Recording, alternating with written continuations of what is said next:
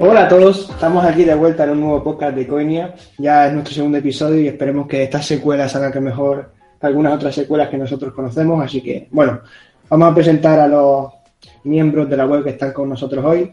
Por ejemplo, vamos a empezar con Silvia. Hola Silvia, ¿cómo está el norte de España? Hola José, pues la verdad es que el tiempo por aquí sigue maravilloso, soleado, bastante frío, pero sin gotas de lluvia. El mundo al revés. Y por Castellón, ¿cómo está mi David? Pues tenemos el tiempo de Galicia, se nos ha venido todo aquí. Un tormentón flipante. Y para terminar con los viejos integrantes, tenemos a Elena por las Sevillas.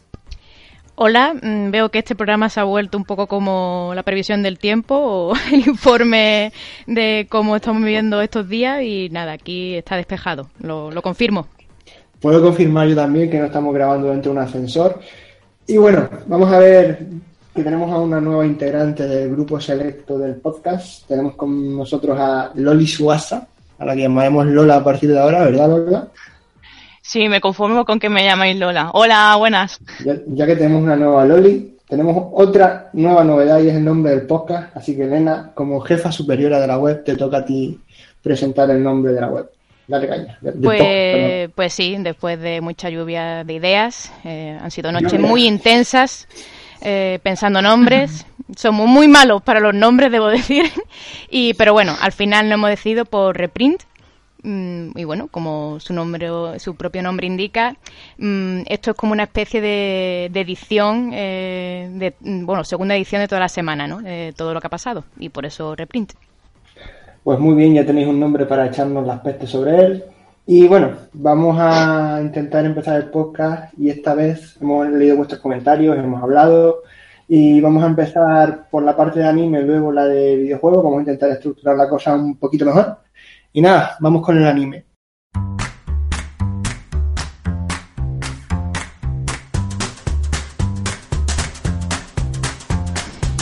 Bueno, empezamos la sección de manga y anime eh, con una franquicia que es muy, muy querida por, por, sus fans, que es Yuki Yuna wa Yutsa de Aru, o como le solemos llamar los amigos, Yuki Yuna, y que por fin, eh, después de ya, creo que fue el año pasado, a finales del año pasado, se dijo que tendría eh, una, secuela y ya por fin se ha detallado cuándo se van a estrenar. Eh, va a ser tres películas que se, que se subtitulan Washo Sumi no Sho, se estrenarán en marzo, abril y julio y luego en octubre pues llegará la, una temporada de televisión subtitulada Yusa no Sho. Aquí, como tenemos a Loli, que la nueva integrante del podcast, pero que además es súper fan eh, de la franquicia, ¿nos puedes contar un poco más eh, de qué van a ir estos proyectos o, es muy spoiler? Pues es spoiler, pero vamos a hacer un esfuerzo para hablar un poquito sobre eso por encima. Eh, estaría bien empezar aclarando un poco cómo se va a dividir el anime y, las películas, porque es, algo que preguntan mucho los lectores sobre eh, en el anime que se va a ver y en las películas que se va a ver. Pues bien, el anime va a estar dividido en dos partes, de seis episodios cada una.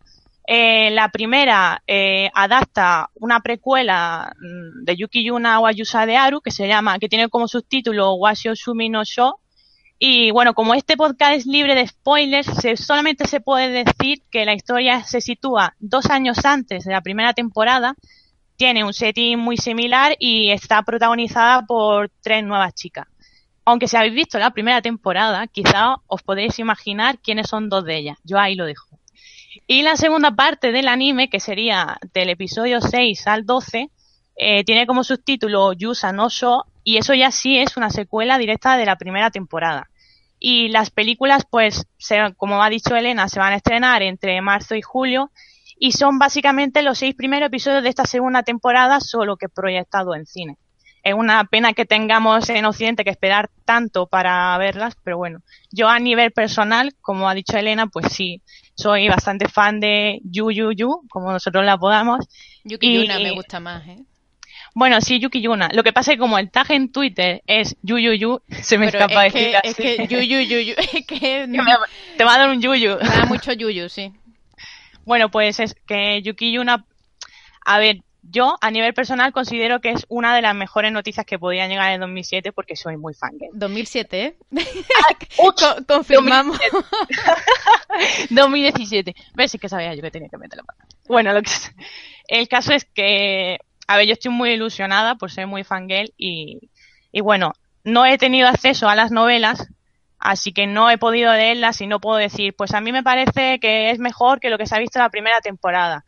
Pero siendo de, del mismo staff y de Yuki Yuna, eh, yo creo que va a ser bueno. Quiero mojarme y diré que, es, que, va a ser bueno y que lo espero con mucha ansia, la verdad. Sí, de bueno, yo de hecho vimos el anime juntas, creo recordar, y ya sabes que me gustó y demás, que me, se, sí se me escapó alguna que otra lagrimita, pero también lo que dijimos es que el final es muy abierto y que deja muchas cosas en el, en el aire y que esta segunda temporada, la que digamos se estrenará en octubre, seguro que va a saber explotar, digamos, todas esas pequeñas pinceladas que nos dieron de, digamos, del universo de, de la franquicia eh, van a saber explotarlo seguro. Em, ya veremos. Cómo Sin duda. De hecho, los que ya digo, los que hayan visto la primera temporada, igual se pueden imaginar quiénes van a ser las protagonistas, porque al final ya se, se dejaba entrever ahí que había ciertos pasados de ciertos personajes. Y creo que va a ser muy interesante. Estoy deseando que llegue, sinceramente. Pues sí. Lo que no sé es que pasará muy bien, porque claro, las películas se estrenarán en el cine y luego en octubre será la temporada de televisión. Espero que las películas salgan antes que, que digamos, el estreno en televisión de la segunda temporada. Pero porque si no, va a ser un poco, va a ser un poco raro. Pero bueno. Mm, no sé. Los Blu-ray suelen salir, ya, bueno, ya lo sabemos, mmm, seis meses después de que se proyecten en cine. Pero de todas maneras es que ya la, la noticia original, cuando se anunció su producción, se dijo que el anime se iba a estrenar después de, de que se echasen todas las películas en el cine. Así que quizá, como es básicamente lo mismo, según han anunciado, claro, pues igual no, igual simplemente nos encontramos que estamos en octubre ya viendo el anime y de las películas todavía no tenemos noticias.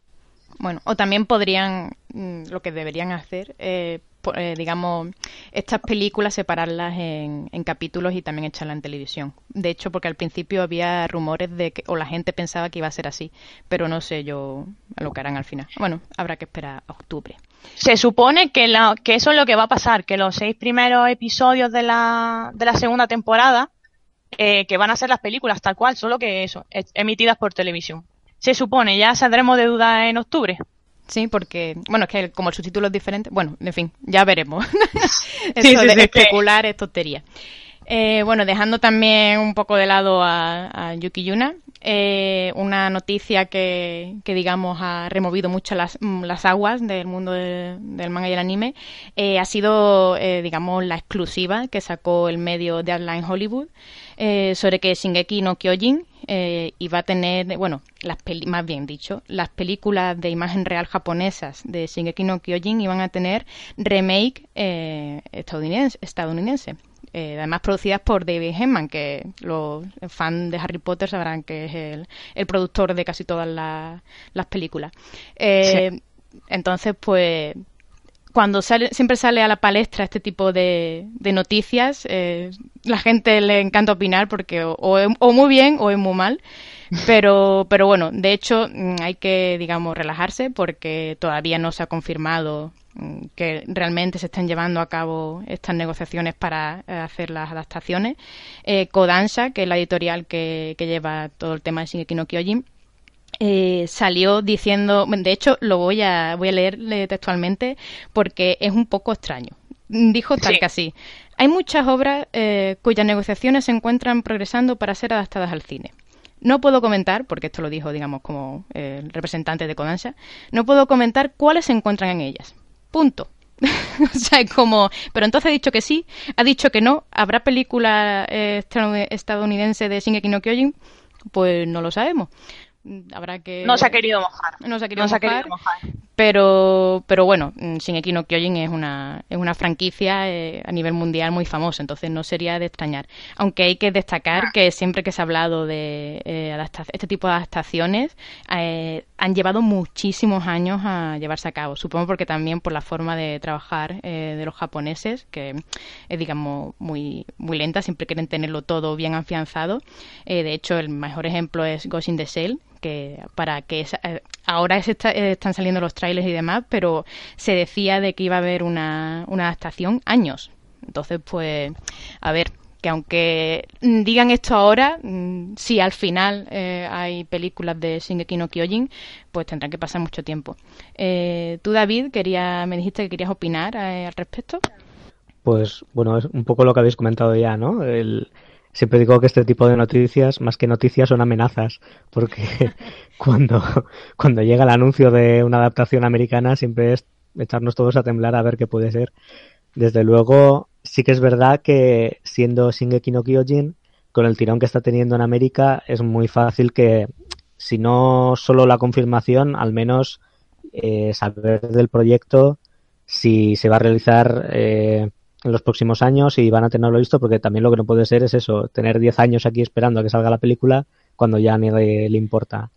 Hmm. Pero bueno, al margen de eso, pues ya veremos, ¿no? Si, real, si finalmente se realiza, veremos quién dirige, veremos quién actúa y desde luego veremos si consigue superar a las adaptaciones japonesas, que por lo visto no va a ser muy difícil, ¿no? Comentabas tú también. No, sí, a ver, mm, debemos reconocer que ninguno aquí, aunque hay gente que, bueno, somos fan de Shingeki no Kyojin, pero no, de momento no nos hemos atrevido a ver esas adaptaciones porque tuvieron muy mala acogida. Pero, hmm. pero bueno, a ver, no sé, a ti Loli te parece bien que, o sea, tú irías a ver al cine una película de producción de Hollywood de Shingeki no Kyojin. Yo iría, pero iría sin expectativas. Es decir, yo prefiero ponerme en lo peor para que si realmente merece la pena llevarme una sorpresa agradable. Pero sí es verdad que Shingeki no Kyojin genera mucha especulación, salen noticias continuamente y yo me esperaría a una confirmación eh, oficial, sobre todo después de, del secretismo, digamos, que, que se ha marcado en Kodansa, que no han negado, pero tampoco lo han confirmado. Han dicho que esa información es incorrecta, pero la han dejado ahí al aire no sé yo si porque realmente será cierta o para tener a los fans en vivo ahí mm, pendientes de si realmente va a ocurrir o no. Que luego es lo que tú dices, los fans eh, sobre adaptaciones que no sean japonesas, no diré yo si tiene, si lo hacen con razón o no, suelen opinar mal y en, cuando lo anuncian se enfadan, abren mm, hilos infinitos quejándose de que deberían de hacer ya la segunda temporada en vez de estar perdiendo en tiempo con película americana, etcétera. Pero bueno, yo por mi parte me mm, prefiero esperarme y si realmente pasa y lo estrenan aquí en España, sí, sí que iría, sí que iría a verla. Bueno, de hecho, yo, mm, una cosa buena, si al final sale la adaptación y demás, sería que los personajes eh, serían occidentales. Que eso es una cosa que a mí me, chocaba un poco en la película japonesa, porque supone que los personajes deberían tener rasgos eh, europeos o, en fin, que no, que no, evidentemente no casan con, eh, con los japoneses. Y de hecho, José, también me dijiste que querías comentar algo al respecto de esta, de esta noticia. No, es que a mí me hace mucha gracia los comentarios de las empresas porque me he hecho un experto en analizarlo. Y realmente cuando una empresa dice algo, te dice muchas cosas porque, por ejemplo, si esto fuera mentira, te hubiera dicho, no, mm, puedo asegurar que no va a ser cierto, no es algo que no tenemos en, nuestros planes. Pero es que no ha dicho ni que sí ni que no, ha dicho que es incorrecta la información, es decir, que hay algo que no es correcto. Quizás lo incorrecto sea que no es un remake de las películas japonesas que directamente se basan en el manga, es decir, que vayan a hacer una adaptación propiamente dicha sin basarse o utilizar el material original de las películas. Pero realmente yo creo que lo van a hacer, porque si no, no hubiera salido con Ansha a decir estamos negociando, pero no podemos decir el qué. Y a lo mejor, a lo mejor no es una película, es una serie, a saber, una pequeña serie de varios capítulos, no sé, estilo Juego de Tronos. cosas más. próximamente, próximamente en Netflix, no como Little Witch Academia, que seguimos aquí esperando a que la pongan en el catálogo de anime. Ya está con las pullitas. esta es mi breve aportación a esta noticia. Gracias por el Muchas gracias, José. Eh, Silvia, ¿tú quieres añadir algo más? Eh, ya, y ya cerramos, digamos, esta, esta noticia que no sabemos si es real o no. No, yo más o menos lo que comentasteis todo el resultado no sé cómo podría salir. Tenemos ejemplos horribles y ejemplos más decentillos, pero al final por ahora solo sigue siendo un rumor, aunque como dicen siempre, si, si es que si jova. Si, si el río suena, agua lleva, ¿no? Agua lleva. pues eso. O sea que habrá que esperar.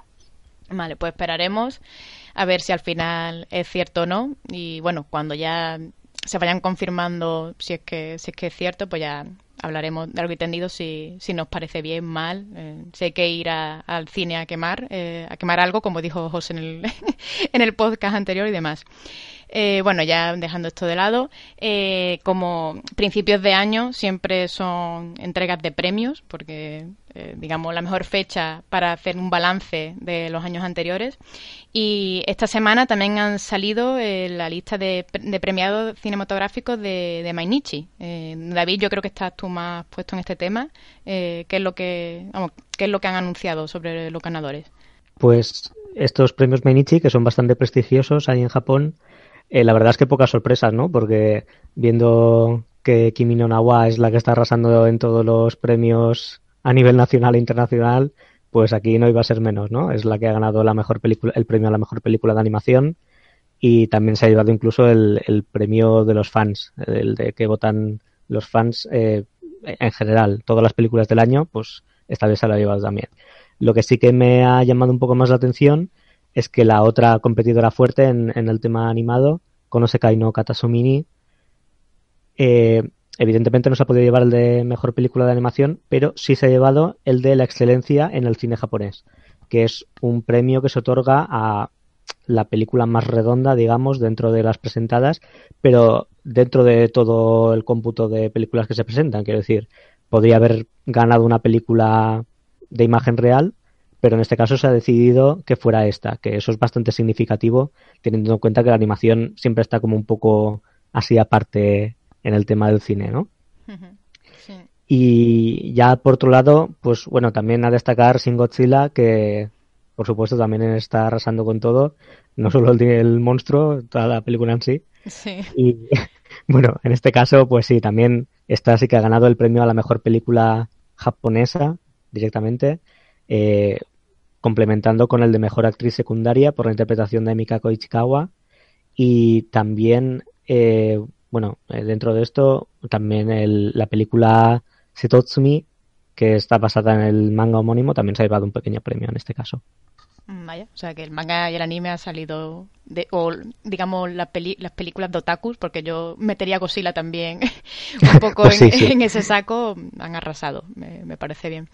Eh, de hecho, hablando de Kimi no Nawa, eh, esta semana ha salido, digamos, un nuevo récord que ha batido y es que se ha convertido en la película de anime, mm, o sea, destacamos que de anime, eh, más taquillera a nivel internacional. Y superó, ya ha superado al viaje de Chihiro, aunque el viaje de Chihiro sigue siendo, si no me equivoco, si, no, corregidme y, tiradme algo, eh, que el viaje de Chihiro sigue, siendo la más taquillera dentro de Japón, pero digamos a nivel mundial eh, ha ganado Kimi no ¿no? ¿no? ¿no? es así, David? Porque creo que tú escribiste esa noticia.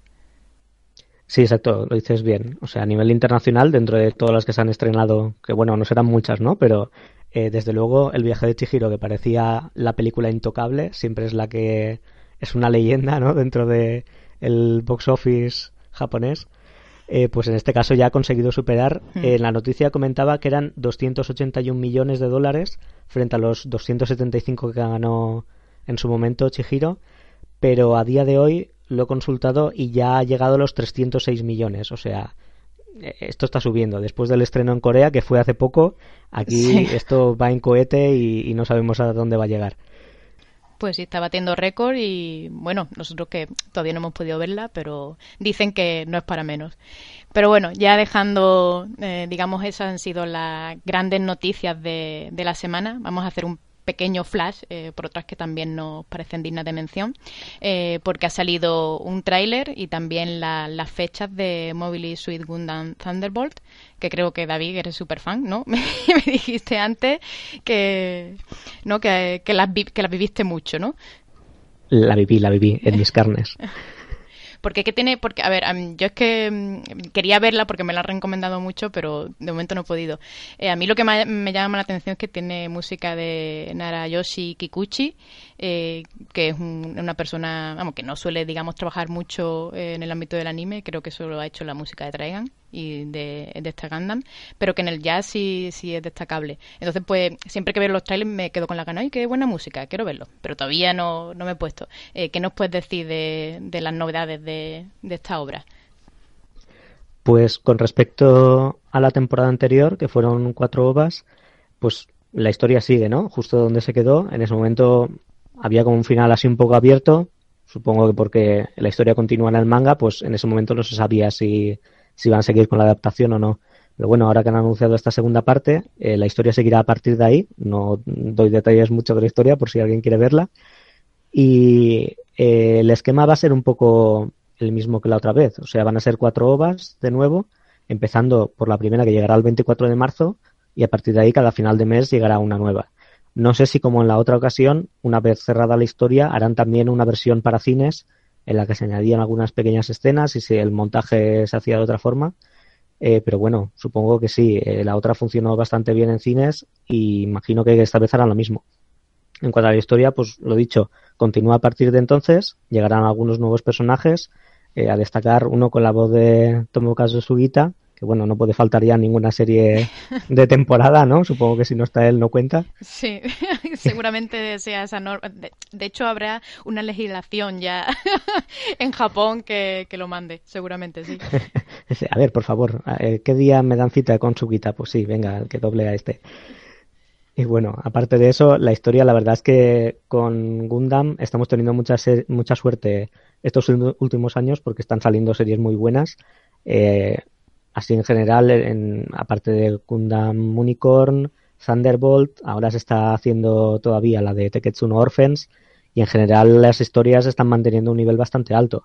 Thunderbolt, viniendo de un manga, pues bueno, no es una historia original, ya se suponía que la gente conocería, pero incluso así ha sorprendido no solo por la eh, validez, por, por, la calidad del guion, sino también porque la animación en sí es muy, muy buena. Y también la banda sonora que destacabas antes, eh, se hace un poco de hincapié con eso en la dualidad, en la rivalidad entre los dos protagonistas, que uno es más fan del jazz, el otro de la música así country más tranquilita.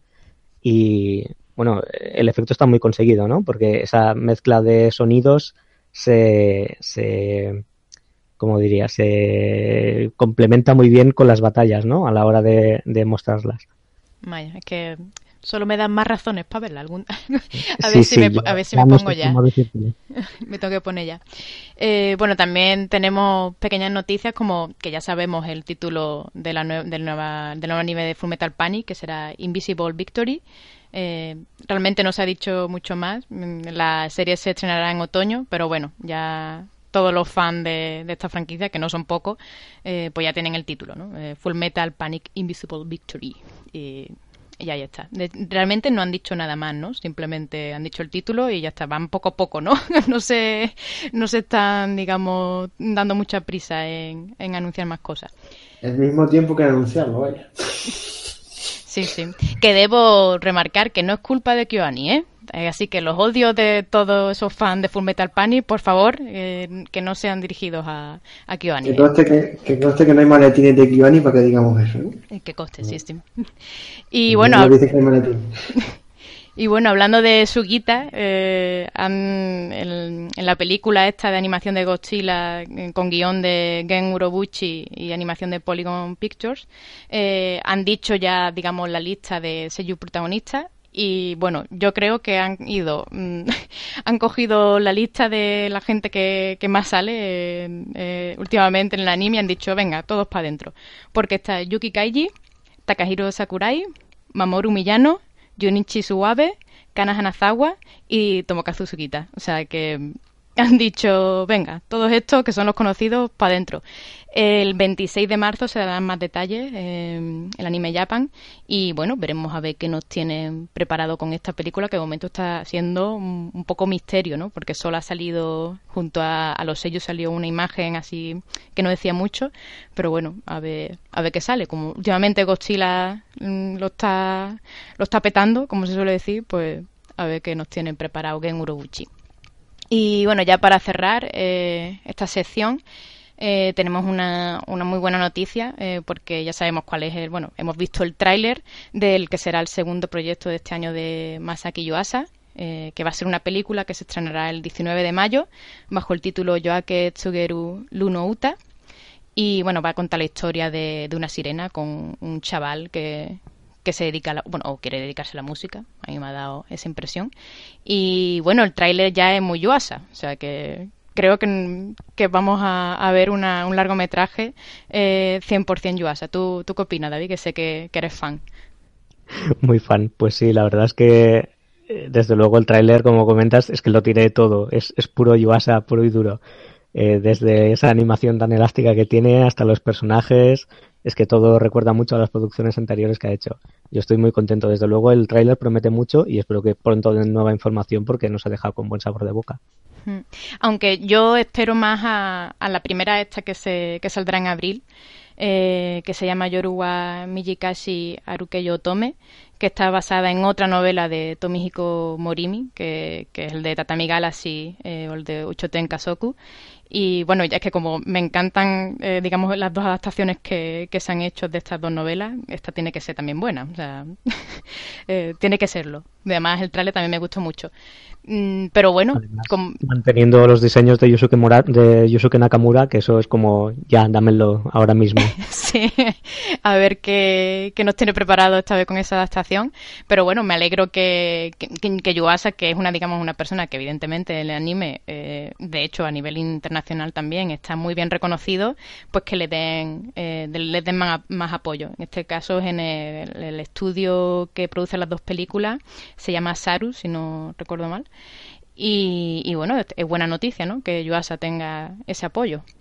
Sí, porque la verdad es que eh, así como estos años había pasado un poco más desapercibido, aparte de Ping Pong de Animation, ¿no? Que eso sí que fue un poco más llamativo, hmm. pues ahora que vuelva así con tanta fuerza, con dos largometrajes, no una serie, no, no, dos largometrajes que son siempre producciones muy largas y costosas, pues bueno, si tenemos Yuasa por partida doble, solo podemos celebrarlo, ¿no? Es, es todo una bendición esto.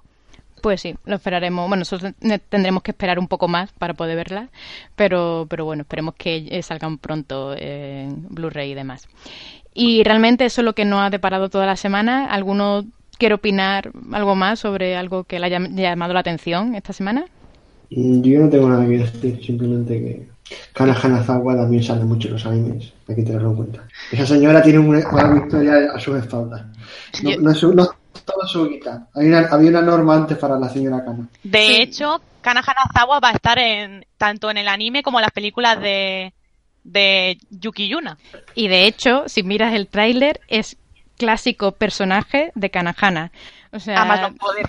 Y, a más no poder en eh, algún día se entrarán los japoneses que Kanahana, eh, puede hacer otro tipo de papeles. que, que confíen en ella, que puede hacerlo. Pero bueno, ya veremos a ver todo lo que sale. Y bueno, hasta aquí, digamos, el resumen y ahora pasaremos a hablar un poco, eh, como, digamos, nos dejamos cosas en el tintero mm, la semana pasada con el anime de temporada, pues vamos a darle un poquito más.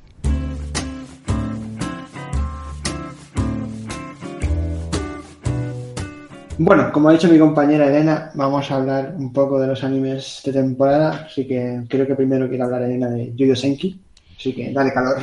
Sí, eh, bueno, Yuyo Senki porque eh, la semana pasada no, la, no lo remarqué, eh, pero ahora que ya, vamos, solo se han estrenado tres capítulos, mm, la verdad es que me está, me ha sorprendido gratamente porque la dirección mm, creo que es buena, es que tampoco quiero eh, ahondar mucho en lo que ocurre porque eh, tú ves el primer capítulo y si no sabes nada de las novelas y demás, eh, te haces una idea, pero cuando empiezas el segundo es algo totalmente diferente y es un planteamiento que, bueno, a priori es interesante. A ver qué sale de ahí. Eso sí, la gente... Sí, perdona que, que, ya termino con esto. No, no, para, ah, vale. para la gente que no conozca de qué va la cosa, puedes hacer una pequeña sinopsis es que es, bueno, puedo contar de qué va el primer capítulo, tú empiezas a ver el capítulo y digamos que es en, un mundo eh, donde hay una, una guerra, eh, como si fuera, digamos, la, Segunda Guerra Mundial. Eh, lo que pasa es que hay magia. Entonces, pues digamos que los bandos, en cada bando hay magos y, se pelean entre sí. La protagonista es una niña pequeña que está considerada una gran maga y digamos, eso es lo que ocurre en el primer capítulo. Claro, tú ves eso y es como, pues muy típico, ¿no? La típica, la típica Loli eh, que tiene eh, superpoderes y demás. Pero ya te digo, empiezas el segundo, y no quiero contar lo que pasa para mantener ahí la sorpresa para que no lo sepa. Y la serie eh, da un giro total. Y es como, me gusta, me ha gustado. Y además la dirección de, de ciertas escenas está muy bien. Eso sí, la gente está, digamos, quejándose mucho de la adaptación de los diseños, porque si buscáis los diseños de la novela, que son de Shinobu Shinotsuki, eh, la verdad es que son, son muy bonitos, muy llamativos, pero en el anime no lo han sabido adaptar. También porque es muy complicado porque no digamos no son de colores planos y demás. Entonces pues es muy difícil adaptar ese tipo de diseño. Pero bueno, yo creo que si sabemos ver más allá de, de esta adaptación de diseño, ya digo, solo son tres capítulos, habrá que ver cómo se desarrolla, pero de momento creo que está siendo una serie bastante entretenida. Estupendo. Mm, pues vamos a dar paso a la siguiente serie que queríamos comentar por aquí, pero el nombre no lo voy a decir yo, lo va a decir Loli porque yo no me lo sé. Pues es Kobayashi Sanchi no Maid Dragon, la nueva serie de Kyoani. Que igual que Elena tiene una cruzada contra Fate por Tsukihime, yo la tengo contra Kyoani por su forma de representar el Yuri y, bueno, la temporada anterior eh, hicieron Euphonium. Su mejor anime. sí, antes de que lo, diga Elena, es su mejor anime, pero eh, fuera del ámbito general de lo que se puede hablar de esa serie, pues a mí me molestaba el, tema del bait que publicamos en la web, yo y una compañera, un artículo hablando sobre, sobre eso. Y pues a raíz de UFO yo tenía ahí, le tenía rencor. Y entonces eh, me echó un poco para atrás cuando se publicó que Kobayashi la iba a hacer esta gente, pero bueno, entre que leí el manga y que dijimos que en esta en este podcast íbamos a hablar de anime de temporada, pues he dejado en un rincón ese rencor y, y me he puesto a verlo. Y, bueno, por la sinopsis, pues pensaba que sería una comedia pura y dura, pero fue una sorpresa bastante agradable eh, descubrir que, que no es el caso. Kobayashi es más un slice of life que describe las relaciones entre los personajes que son muy bonitas, aunque también es innegable que tiene como elemento la comedia. De hecho, una de las cosas de las que no estaba segura era de la forma en la que iban a plasmar la relación de Kobayashi con Toru, que si no, no habéis visto el anime, prácticamente lo primero que le dice Toru a Kobayashi es que está enamorada de ella de una forma sexual, a pesar de que es una mujer, vaya, que no es un, ah, sí, te quiero, pero es de broma. Y pues el anime está bastante bien, la verdad, está muy bien. Es el manga adaptado tal cual y de manga a la televisión, básicamente. Y y no sé, me parece muy entretenido y es de estos, los episodios se ven sin querer casi, te entretiene y es muy bonito, de verdad, sobre todo conforme vaya pasando la serie, o yo que he leído el manga ya lo sé, os daréis cuenta de que es muy bonito y, creo que merece la pena, a pesar de que la haga Kyoani, que eso al fin y al cabo no tiene por qué pagar Kobayashi los platos rotos de, de Tamako Market y Euphonium y esa serie. De hecho, lo, eh, lo bueno es que lo hace Kyoani, porque ellos saben, digamos, eh, conjugar muy bien, eh, digamos, los tintes de comedia, muchas veces absurda que tiene esta serie, porque no olvidemos que son dragones, que, sí, son dragones. que dan situaciones que no son posibles, pero también ellos saben encajar muy bien, para lo que algunos estudios no sabrían hacerlo, directamente quedaría como un pegote en el guion, ellos encajan muy bien la relación, digamos, de sentimental que hay entre Kobayashi y, Toru. Entonces, es bueno que lo haga Kyoani. Yo sé que tú tienes, eh, digamos, inquina personal contra, contra ellos por... Maletines. Y lo, no, no. A mí, los maletines a mí, por, por como lo que se puede, se puede ver, escuchar más bien pero, pero bueno que lo haga Kyoani. Además, eh, la animación de cuando, digamos, eh, Toru muestra sus poderes, por decirlo de algún, de algún modo, eh, es espectacular. O sea, no deja, digamos, de ser esa estética cartoon que tiene para esta serie eh, Kyoani, pero queda muy bien. Yo creo que es todo un acierto que, que Kyoani haya, hecho esta serie. A ver, a poco que me conozca alguien sabrá que yo con Kyoani tengo una relación de odio-amor admiro su trabajo y su anime en general me suelen gustar mucho, pero eh, dieron con la tecla equivocada conmigo en lo de UFO y a, raíz de eso, pues bueno, sí, les tengo un poquito de rencor, pero si me ha animado a ver la serie y he, venido aquí a decir que la recomiendo es por algo, es por algo, porque se lo merece. Y si tienes mm. razón en todo, en todo lo que has dicho. Cualquier cosa que toque Kyoani se puede esperar un nivel técnico muy alto por su parte y una, y una dirección muy buena.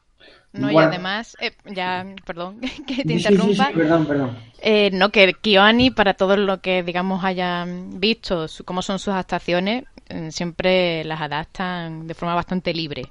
No sé si luego tendrán muchos problemas con los autores originales, pero siempre le meten, digamos, mm, eh, pinceladas eh, propias y eso también, digamos, que le da un valor añadido al anime. De hecho, me dijiste que en el manga no sale el sueño que tiene que tiene Toru, ¿no? En el primer capítulo.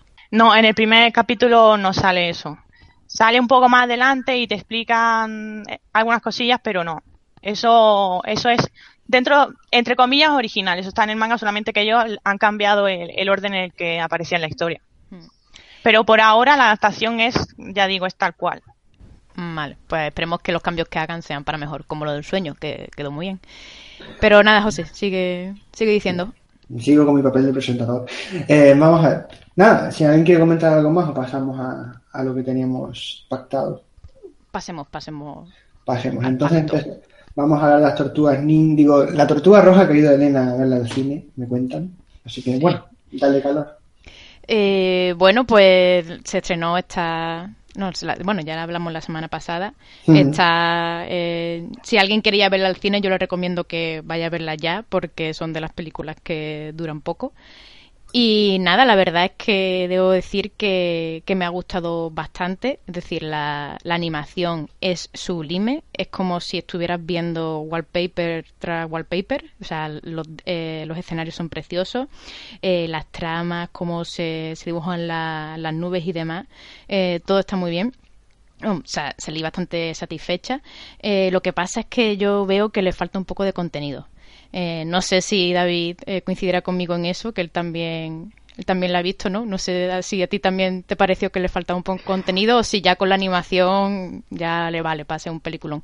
Sí, sí, yo ya estaba demasiado embobado para darme cuenta de nada más. Con Estaba ahí con los ojos con estrellitas, ya no podía quitar los ojos de la pantalla.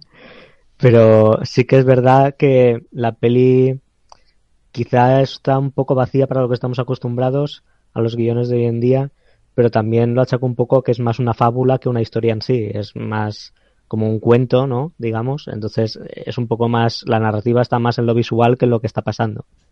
Hmm. Así que bueno. Además, de hecho, para remarcar más que es todo visual, es una película muda.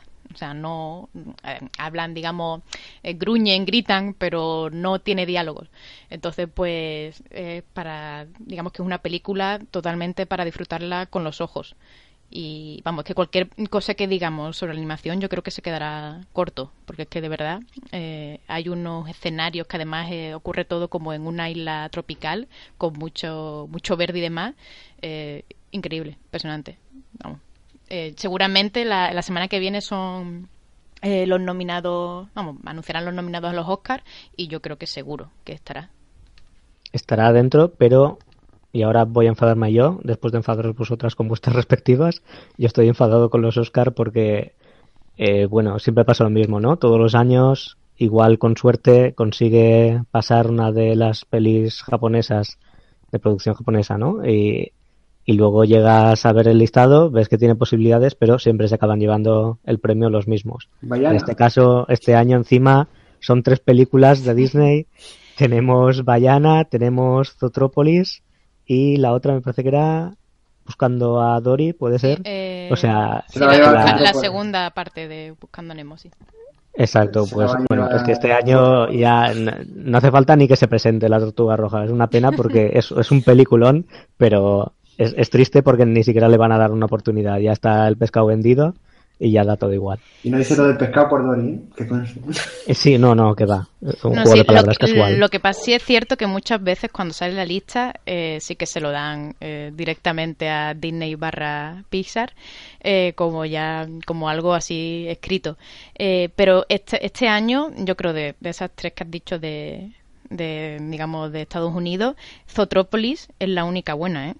O sea, realmente eh, yo sí que veo que va a haber una, una, competición, digamos, real entre La Tortuga Roja y Zotrópolis porque es realmente una, una, película bastante buena.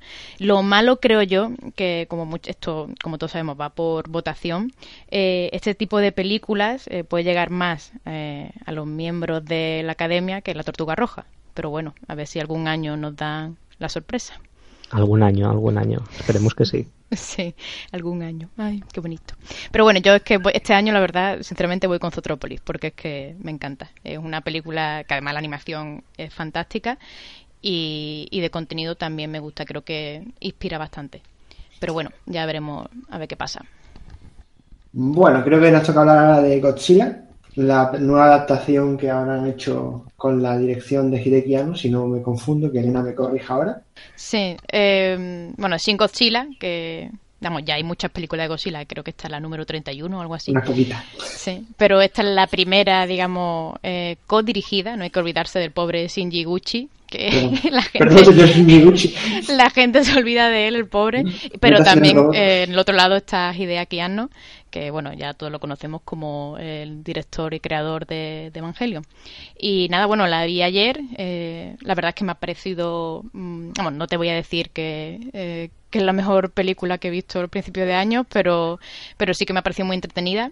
Además, eh, me, me, ha gustado bastante cómo han, digamos, plasmado cómo sería un gabinete de crisis ante, ante la aparición de un monstruo gigante. Y además, bueno, tiene el toque de Anno eh, total y absoluto. De hecho, suena música de Evangelion en la película. sí, sí, no, eh, de hecho, media sala nos reímos, en plan, venga, que, se te, que se te note menos, plumero Anno, por favor. Y bueno, toda la banda sonora además, como es de Shiro Sagisu, eh, se nota, digamos, que, que son como unos, unos amigos, porque además eh, Shinji Higuchi y Hideaki Anno se conocen desde los el principio de Gainax, que son como unos amigos que se han reunido a hacer una nueva película de Godzilla. Como, como Hideo Kojima y sus coleguitas. Sí, han quedado una tarde en un bar, vamos a hacer una película de Godzilla, ¿no? Y... qué me puedes contar mm, qué diferencia esta película de anteriores producciones de Godzilla? Porque hemos tenido Películas estadounidenses, todas recientes, más o menos, recientes. Mm, yo es que realmente películas de kaiju no, no suelo ver, sobre todo las japonesas, no, no es un, eh, un género que me atraiga. Sí he visto las de producción de Hollywood y no, se, no se, queda, o sea, se quedan en, digamos, eh, películas de acción y demás. Eh, pero ya te digo, esta, lo que realmente la diferencia, de lo, al menos de lo que yo he visto, es que realmente Godzilla no sale mucho, es decir, sale en, evidentemente el gran protagonista de la película, pero se pasan la mayoría del tiempo eh, este gabinete de crisis del gobierno eh, dialogando de a ver qué pueden hacer eh, para, digamos, parar al monstruo. Y además es una sátira con todas las letras hacia, hacia digamos, la sociedad japonesa y, su gobierno, porque se pasan, el, el principio de la película es muy dinámico y es todo el rato diciendo, bueno, aquí estamos reunidos, vamos a ver qué pasa, vamos a pasar al despacho 5, el despacho 5, ha venido el primer ministro, vamos a pasar al despacho 3. y se están todo el rato con esa burocracia infinita eh, japonesa y, está muy bien. Es decir, creo que eso eh, Arno lo, ha plasmado muy bien. Además, con su con la marca de la casa, que es poner siempre los subtítulos de los cargos de la gente. La gente, los que hayan visto Gunbuster sabrán de lo que estoy hablando. Y, bueno, eh, digamos, mm, no deja de ser una película más de monstruos, porque, a ver, mm, no digamos no es gran, no tiene una historia muy trascendente, por así decirlo, pero sí es cierto que puede ser que es una visión interesante eh, de Godzilla. A mí me ha gustado bastante, sí. ¿Y aquellos que echan la culpa de retrasar Evangelion, tú crees que es por culpa de Godzilla o es la, la, la entre comillas? No, no, a ver. Eh, a ver, yo como fan eh, absoluta de Evangelion, sí, yo quiero la película ya. Y, quiero que haya 10 películas, si es posible, y 5 de ellas protagonizadas por Asuka.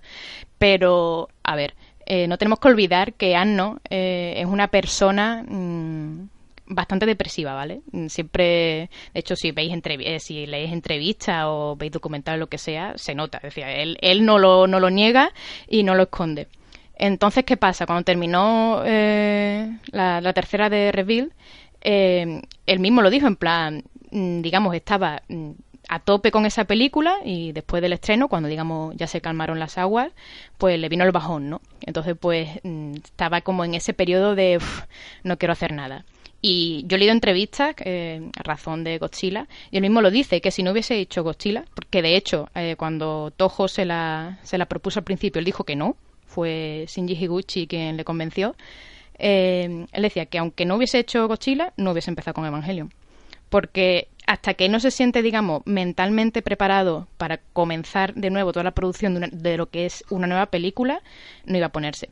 Y de hecho he llegado a leer que tardó como un año en volver al estudio, a cara. O sea, que, que en fin, que lo de Godzilla, lo, lo, de Godzilla evidentemente pues puede que lo haya retrasado un poco más, pero no ha sido eh, que Anno estuviera en su casa, le dieran Godzilla, aplaudiera y dijera, vale, me voy a olvidar Evangelion. No, Evangelion sí. siempre, además, eh, la prueba está de que ha sido él mismo quien ha rescatado la franquicia, él siempre la, tiene presente y lo que siempre eh, necesita es, digamos, su espacio como autor que no deja, al fin y al cabo no deja de ser eso, que realmente Evangelion, aunque mucha gente no, no le guste, eh, no deja de ser una obra eh, creada por una persona que se considera un, un creativo, que es un autor, que no es un, un, un producto más. Pues muy bien. ¿Quieres comentar algo más de Godzilla o ya por cerrado el.? No, simplemente invitar a todos los fans de Hideaki Anno a que vayan a verla, ¿no? porque creo que, que, les gustará. ¿Tenemos una lista de cines o es más bien general el estreno? Eh, es que esto forma parte de, de un ciclo eh, de A Contracorriente Films eh, sobre, sobre Sitges. Eh, hay creo que en total cinco películas, digamos las más destacadas del festival, y están haciendo así como, como un paseo por, por los cines. Culpa del presentador. Como es culpa del presentador que se me olvidara recordarle a Loli que tenía Urara Mirichu para comentar. Así que culpa mía y venga. Dale. Sí, bueno, que antes del podcast me he visto los tres primeros episodios de Urara Meirocho que solo hace falta mirar las imágenes promocionales para que te dé ese sentimiento de este anime es de niñas monas haciendo cosas monas. Pero eh, aparte de que sí, confirmo que es eso, eh, para mí es el anime de esta temporada que te puede sanar el corazón junto a Kobayashi. Es el tipo de anime que tú lo ves estando agobiada o preocupada y dices, bueno, durante 20 minutillos me puedo, me puedo olvidar de lo que, de lo que me agobia gracias a series como esta. Para los que no, no sepáis de qué va, eh, va, comienza con una chica que se llama Chilla, que vive en las montañas, literal, y recibe una carta que la invita a viajar a, a la ciudad. Y una vez llega allí, se encuentra con sus tres compañeras de, de aventuras, que son niñas monas, efectivamente, y eh, resulta que, que tienen la oportunidad de convertirse en, en Urara, que son como una especie de, de medium que se dedican a, a, hacer lecturas de fortuna y todas esas cosas y, y, bueno, pues el anime es muy mono, es terriblemente mono, es muy dulce. Yo estoy pensando a quién le voy a mandar la factura del dentista porque cada vez que veo un episodio me da un... me salen caries de lo dulce que es. Y si os gusta ese tipo de, de anime, de lo veo, se ve, el episodio se ve muy fácil, entretenido y me relaja, pues os recomiendo encarecidamente este, este anime Urara Meirocho. Poco más que decir por mi parte. Pues nada, muchas gracias por tu aportación y disculpad el retraso del presentador. No, tranquilo, y... José, te queremos. te lo perdonamos. Y nada, vamos a pasar ahora a la sección de jueguitos, donde vamos a hablar ya de, de las cositas que nos gustan a los más técnicos.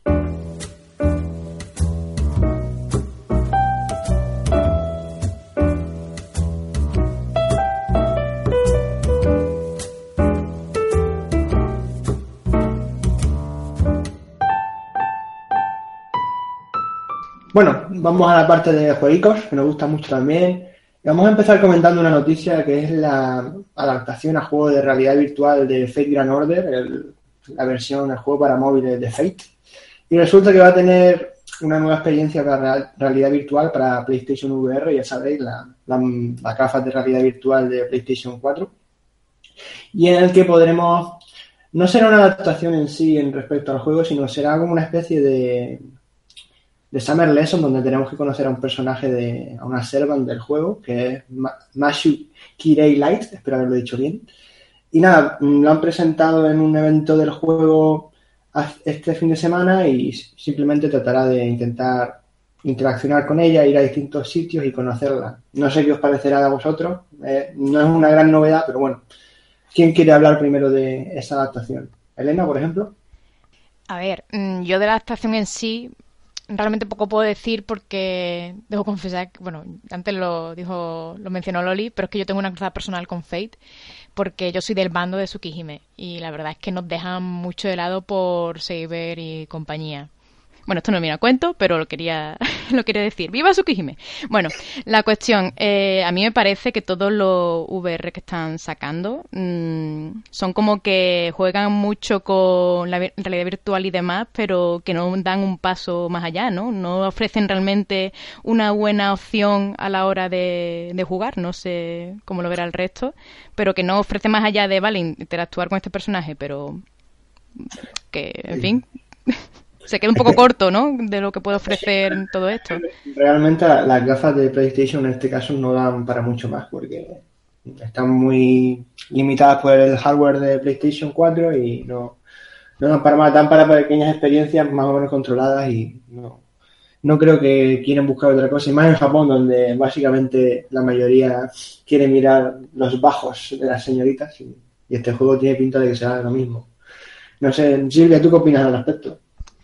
Pues la verdad es que creo que van a empezar a salir una gran cantidad de juegos clónicos similares cambiando el nombre de la franquicia y personajes para, para VR, porque al final lo que estamos viendo es juegos de este tipo, para ligar con una chica, para verla, para... Sí, y realmente mm, lo que, lo que enseñan ya estaba en los Hatsune Miku, porque podías hablar con Miku en una habitación que se llamaba el, el My Room, creo que se llamaba, ¿no? Y tenías que interaccionar con ella y toda la historia, así que no sé si necesitan la VR para solo meterse ahí, pero eso ya estaba. Por eso digo, ¿no? Que, al final se va a quedar en como un nuevo tipo de juegos de citas y es una pena, ¿no? Que la realidad virtual se quede solo en eso, pero bueno. Sí, al menos esta, esta primera jornada, pero bueno, supongo que ya Japón se inventará nuevas formas de pervertir. En fin, sigamos con las noticias, que tampoco vamos a pararnos mucho de esto.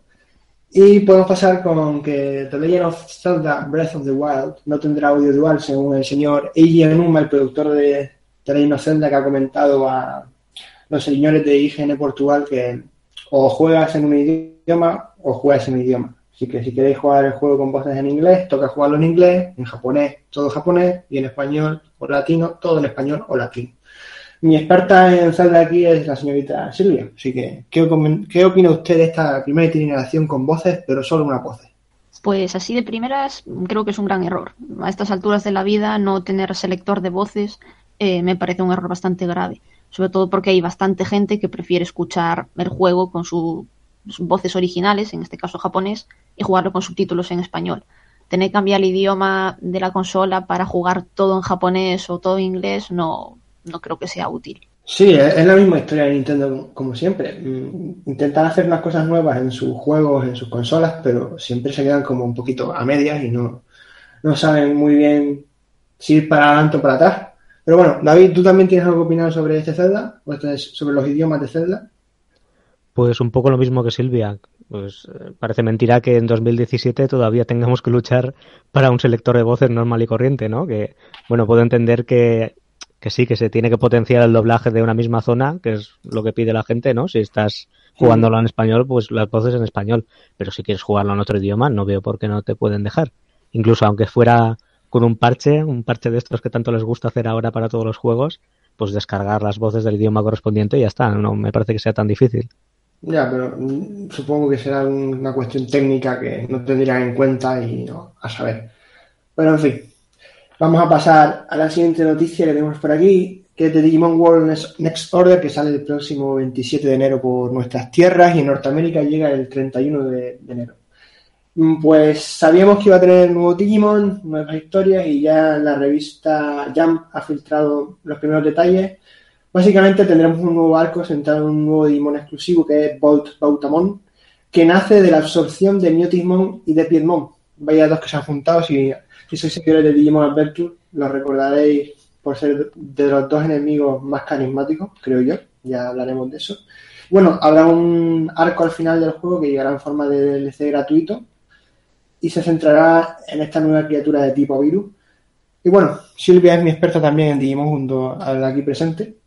No sé qué te parecerá que vayan añadiendo cosas con respecto al juego original de PlayStation Vita.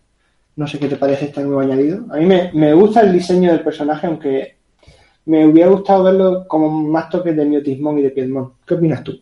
Todos los Digimons nuevos que vengan y que además iban para darle más horas al juego y tal, eh, yo creo que encantados de la vida. Sobre todo porque, bueno, los Digimons más de siempre estamos más acostumbrados a verlos. Si acá metiendo algún bichito nuevo, pues siempre está agradecer. Y bueno, Sí, igual. si como llega, pues maravilloso. La curiosidad, bueno, la curiosidad no. mm, El Digimon en Next Order pertenece. El juego de Digimon tiene dos ramas, para que los lectores lo sepan, o los oyentes en este caso, la manía. El- la rama Story, que es el Cyber Slot que llegó el año pasado, que se centra más en la historia, y luego están los Wall, que se centran más en la crianza. Y en ir por el mundo, criando Digimon, haciéndolos crecer, ellos se mueren, vuelven a revivir, una historia. Total, que este nuevo Volt Automon también estaría disponible para su crianza si, si pasamos el arco, así que bueno, si añaden Digimon originales que puedan aportar un toque algo distintivo, pues creo que estarán bien, ¿no? Y bueno, Sí, la verdad. dime, dime.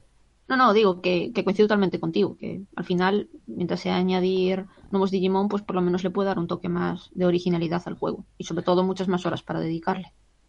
Bueno, pasamos a otra de las noticias que tengo por aquí, que es la llegada, la fecha de lanzamiento de God Wars Future Past mm, eh, Europa y Norteamérica. Tenemos fecha el 28 de marzo en Norteamérica y el 31 de marzo en Europa. Eh, ¿De qué va este juego? Es un RPG de estrategia de los que nos tienen acostumbrados ya por Nice América. Teníamos el año pasado el Grand Kingdom por ahí y alguno que otro. Y este también se centra en contar la historia del Japón más feudal a través de un, del, del folclore de- del país nipón y también cuenta con combates tácticos que parece que tendremos ahí muchas opciones y bueno, para los amantes del género ahí lo- os lo apuntamos y lo podréis disfrutar en marzo. Y bueno, ya vamos a pasar finalmente a la gran noticia o el gran evento de la semana que fue el Fire Emblem Direct en el que tuvimos ni más ni menos que cuatro Fire Emblem. No sé cómo estaría el señor David con tanto Fire Emblem, pero creo que estará bastante con- contento, ¿no? Contento y saturado porque no sé si vamos a poder jugarlos a todos a la vez. Pues la verdad que sí, porque teniendo en cuenta que tenemos uno nuevo para la Switch en 2018, que no han dicho mucho, sí tenemos dentro de muy poco, el 19 de mayo, Fire Emblem Echoes Shadows of Valencia, o Valencia, si queráis decirlo, porque el nombre es parecido. Así que David, que está cerca de Valencia, me puede decir algo sobre Shadows of Valencia.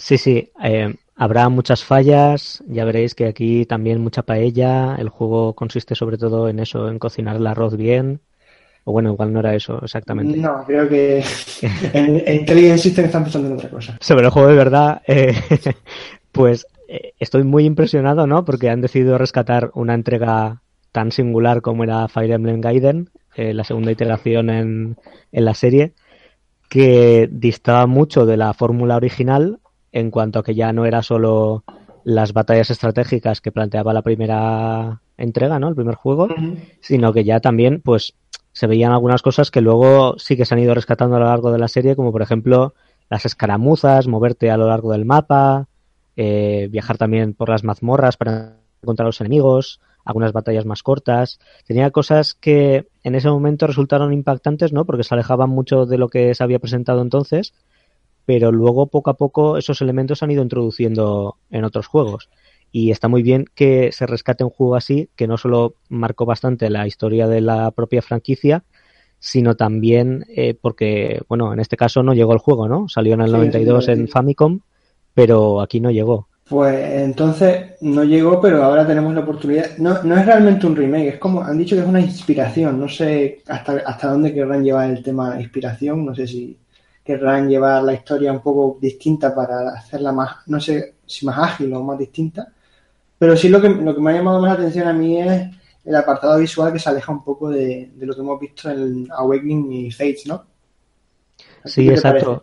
Eh, anteriormente, en estas últimas entregas, habían optado por eh, usar el arte de Yusuke Kozaki, pero ahora han cambiado a otro artista también bastante conocido, Hidari, que bueno, supongo que los que han estado jugando a la serie Atelier lo conocerán más, ¿no? Que es donde ha estado trabajando así de forma más seguida. Y si no, también eh, se ve que también participó con los diseños de Fractal, la serie de anime. Así que bueno, no es un desconocido para la industria, es una persona que ya ha estado trabajando. Y la verdad es que con el tono clásico que tiene el título, casa bastante bien. A mí me parece que, que el cambio ha sido muy positivo. Sí, yo creo que quieren acercarse, darle como un guiño a los seguidores más, más acérrimos, más antiguos, por llamarlo así. Yo creo que el estilo visual es un poco más retro, por, por llamarlo de una manera, ¿no? Y sí, ¿quieres comentar algo más de este Fire Emblem? Porque te veo con muchas ganas de sí, sí, la verdad es que el anuncio lo he cogido con muchas ganas. Me ha gustado mucho la sorpresa y sobre todo eso, ver un poco, recuperar las raíces de la franquicia y también pues las pequeñas sorpresitas que tiene, ¿no? Eh, las cosas distintas como lo de navegar por las mazmorras, eso de que puedas viajar por un castillo para encontrar a los enemigos y tal, me parece una habilidad curiosa. Y luego aparte también eh, el hincapié que han hecho no solo en doblar todos los diálogos, como comentaban, sino que además las animaciones estarán hechas por Estudio Cara, que eso da, pues, da un puntazo de calidad ¿no? a la animación. Pues bueno, vamos a alejarnos un poquito de las raíces, porque lo que viene ahora tiene tela. Eh, pasamos al nuevo Fire Emblem Warriors, Musou, en Japón. Y parece que Koei Tecmo está obsesionado con Chrome, porque en los dos vídeos que han mostrado hemos visto a Chrome, pero también han dicho que el Fire Emblem Warriors, este museo, llegará a Nintendo Switch y a New, destaco de New, 3DS, por lo que veremos mandobles por todos lados. No sé lo que le parecerá a un seguidor acérrimo de, Fire Emblem, un museo de, su franquicia. ¿Qué me comentas? Pues, hombre, bien, bien, recibo bien la idea. Eh, es verdad que sí que el planteamiento se aleja mucho de esos combates estratégicos muy medidos uno contra uno y aquí es uno contra mil, ¿no? Es los típicos musos, pero creo que la franquicia Fire Emblem casa bien con lo que es la idiosincrasia de los Warriors, entonces, bueno, supongo que el juego estará bastante bien, sobre todo viniendo de el Hyrule Warriors, ¿no? Que ya habíamos visto, pues creo que, que ya trabajando con ese, ahora este nueva este nuevo juego también va a estar bastante bien. Me preocupa, eso sí, ver qué personajes pondrán, que supongo lo que nos estamos preguntando todos.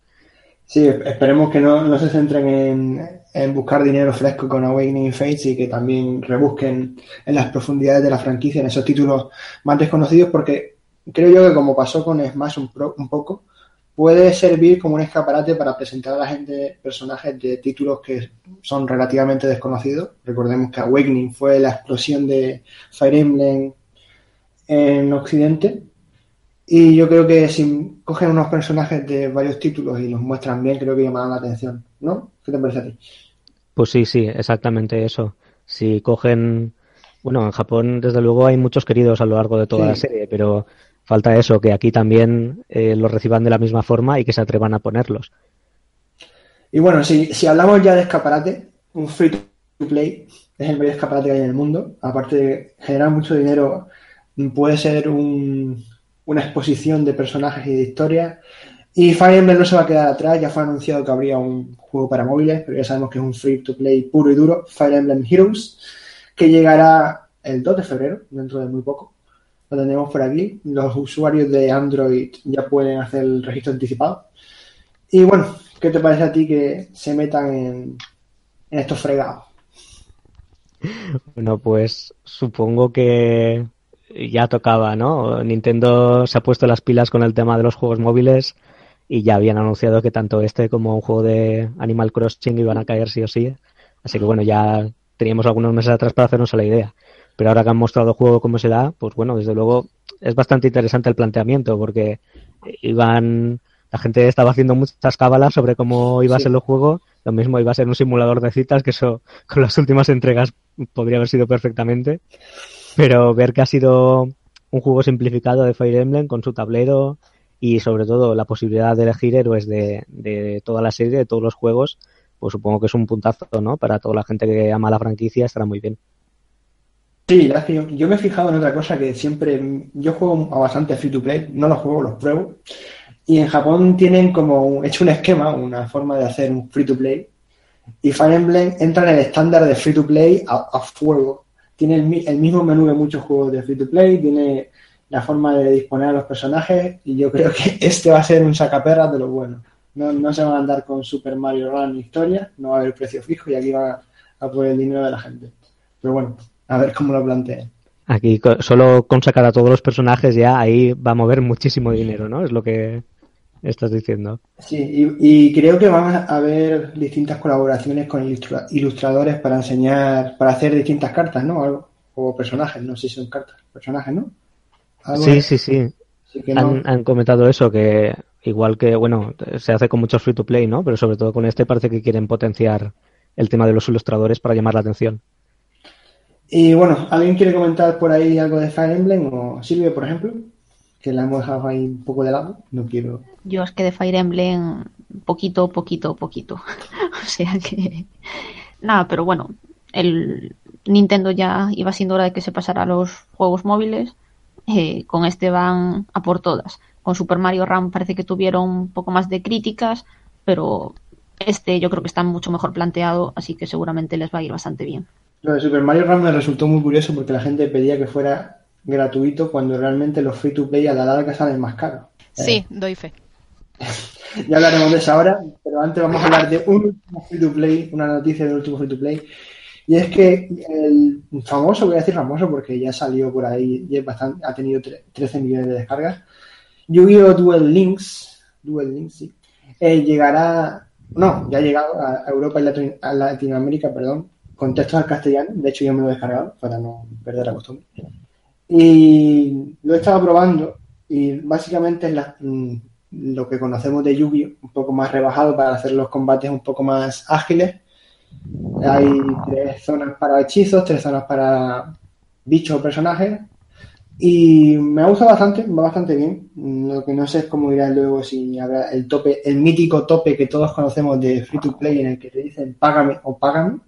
Y de eso quería hablar o, hablar con vosotros un poco de los free to play. Sé que Loli y Elena están pegadas o estaban pegadas. Elena creo que llegó al límite de los free to play y de su Nico y lo dejó. Bueno, ¿qué, me decís? Eh, esto es un poco como la reunión de alcohólicos anónimos, ¿no? Tranquila, Hola, mi nombre es Elena, eh, llevo dos meses sin jugar al juego de los Leaf. Hola Elena, estamos contigo. Hola, sí, ha sido muy duro. Eh, no, hombre, a ver, fuera coña, eh, aunque no tiene nada de, coña. Eh, los, sí, los free to play, mm, es lo que hemos dicho antes, ¿no? Tienen en el, en el nombre lo de free, pero al final no te sale nada free porque a la larga si bueno si tienes digamos un uso continuado del juego mm, te metes en esa dinámica y quieres hacerlo mejor consiguiendo en el caso de los leads más cartas bueno o en el Hearthstone o en todos estos juegos de cartas eh, al final eh, te, te, lo venden también y te metes tanto en el juego que te acaba dejando la pasta. Y además lo hacen de forma y manera que no es un precio proporcional, porque si dices tú, vale, un juego, mm, bueno, de móviles o lo que sea, me puede costar entre 20, 30 euros, y ya se va muy alto, 40, 50, pero no el gasto que tú haces en el juego al final, eh, digamos, de esos micro, micropagos, mm, se va más allá de 50, 60, 70, hay gente que se deja ahí el sueldo, en fin, que que, no es curioso, a mí me parece directamente un poco jugar con, con los consumidores, aunque es cierto que evidentemente siempre cuando tú empiezas un juego de estos te dicen, oye, eres mayor de edad, eh, ten en cuenta que es tu dinero, tú tienes tus decisiones, tus decisiones, supone que eres una persona madura que sabe tomar sus propias decisiones, pero sí es cierto que, que bueno, que yo creo que debería haber un poco más de regulación eh, en ese sentido. De hecho, hace unos años eh, ya en Japón se estaba hablando de endurecer, mm, digamos, estas prácticas. De, eso quería hablar yo. Porque... Sí, sí, sí. Eh, nada, eso, que, se hablaba de eso, de endurecer, digamos, em, el máximo de dinero que se podía gastar o eh, cuál debería ser el mínimo, o sea, todas esas cosas porque se dan cuenta de que al final eh, es, digamos, una ludopatía más. Simplemente que en vez de meterte en el, en el caso de los japoneses en el pachinko, em, lo tienes directamente más, lo tienes más fácil, lo tienes en el móvil. Y como, bueno, lo que estábamos hablando ya también de los juegos de móviles y demás, en Japón la mayoría, bueno, son millones de personas y esas millones de personas lo que más tiempo están pegados al móvil, pues entonces es un, también es un peligro. Sí, por ejemplo, te iba a comentar que yo estoy viciado al de Kingdom Hearts, un China X, y mm, eh, aparte de dejarme una cantidad de dinero que no pienso reconocer en público, eh, tiene un, hay una diferencia entre la versión japonesa y la global. Y es que en la japonesa tienen una, el juego por medallas, pues tiene una medalla que te rellena los puntos de la medalla, de otra medalla. Y hay medallas que son las premium, que son las más poderosas y las más caras, que si le llenas cinco puntos mediante otras medallas premium, pues se hace más poderosa. Total. En Japón, por la regulación de los gaches de la historia, tienen la medalla de Mickey y las escobas de Fantasy, de, del corto ese, no sé si sabe cuál es. Sí, Fantasía. Fantasía, perdón. Y eso te lo dan en el juego haciendo unos eventos y una historia y te permiten hacer las medallas más poderosas. En global no lo tenemos, porque en, el, mundo, en el mundo, entre comillas, no hay una legislación anti-gacha o anti-juego.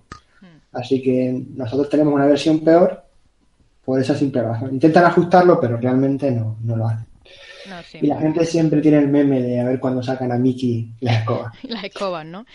Em, es que, bueno, yo creo que además, ya poniéndonos un poco más filosóficos, eh, todos estos juegos de gachas, de mm, eh, free to play con micro, micro eh, micropragos, micropagos, es que no sé hablar, perdón, con micro, micropagos y demás, responde, digamos, a toda esta tendencia de, de, la obsesión de la gente por pagar cosas de forma digital y cosas que no existen. O sea, tenemos ya, digamos, le damos un valor a esos datos porque no dejan de ser datos. En, el caso, de hecho, de los Leaf es más clamoroso porque al fin y al cabo la carta, bueno, te da más puntos y digamos, de más nivel, pero no deja ser una imagen.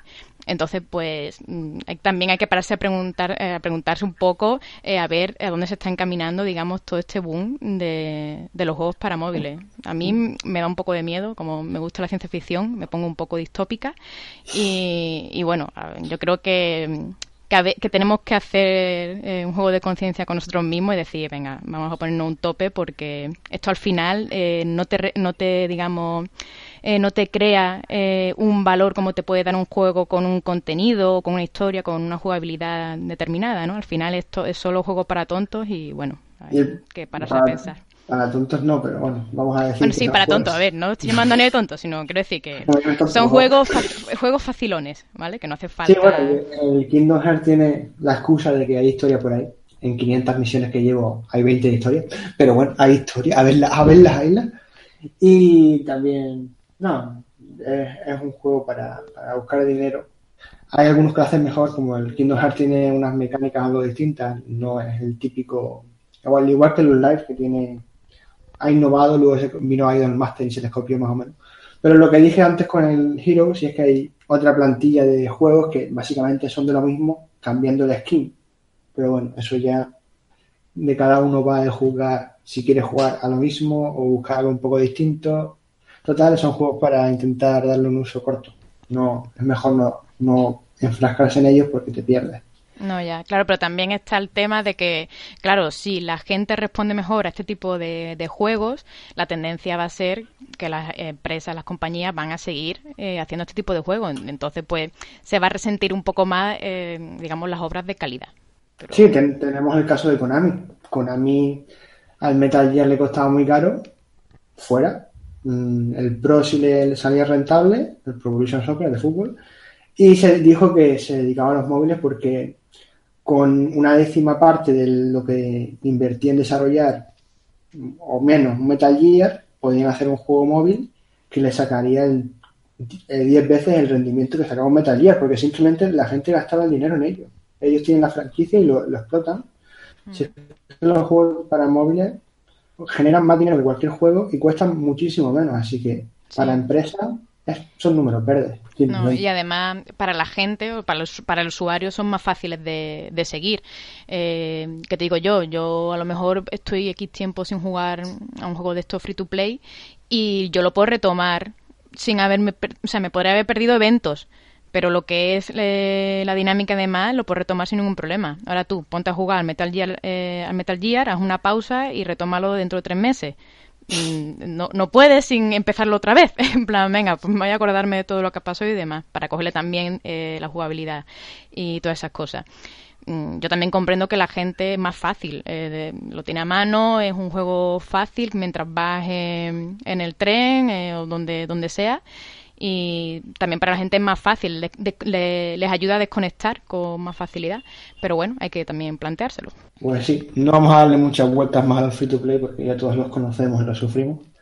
Y nada, creo que vamos a cambiar a hablar algo de jueguitos. Silvia, ¿estás por ahí? ¿Me oyes? Sí, sí, aquí estoy, no te preocupes. ¿Estás preparada para hablar un poco de Sword Art Online Hollow Realization? ¿Lo he dicho bien?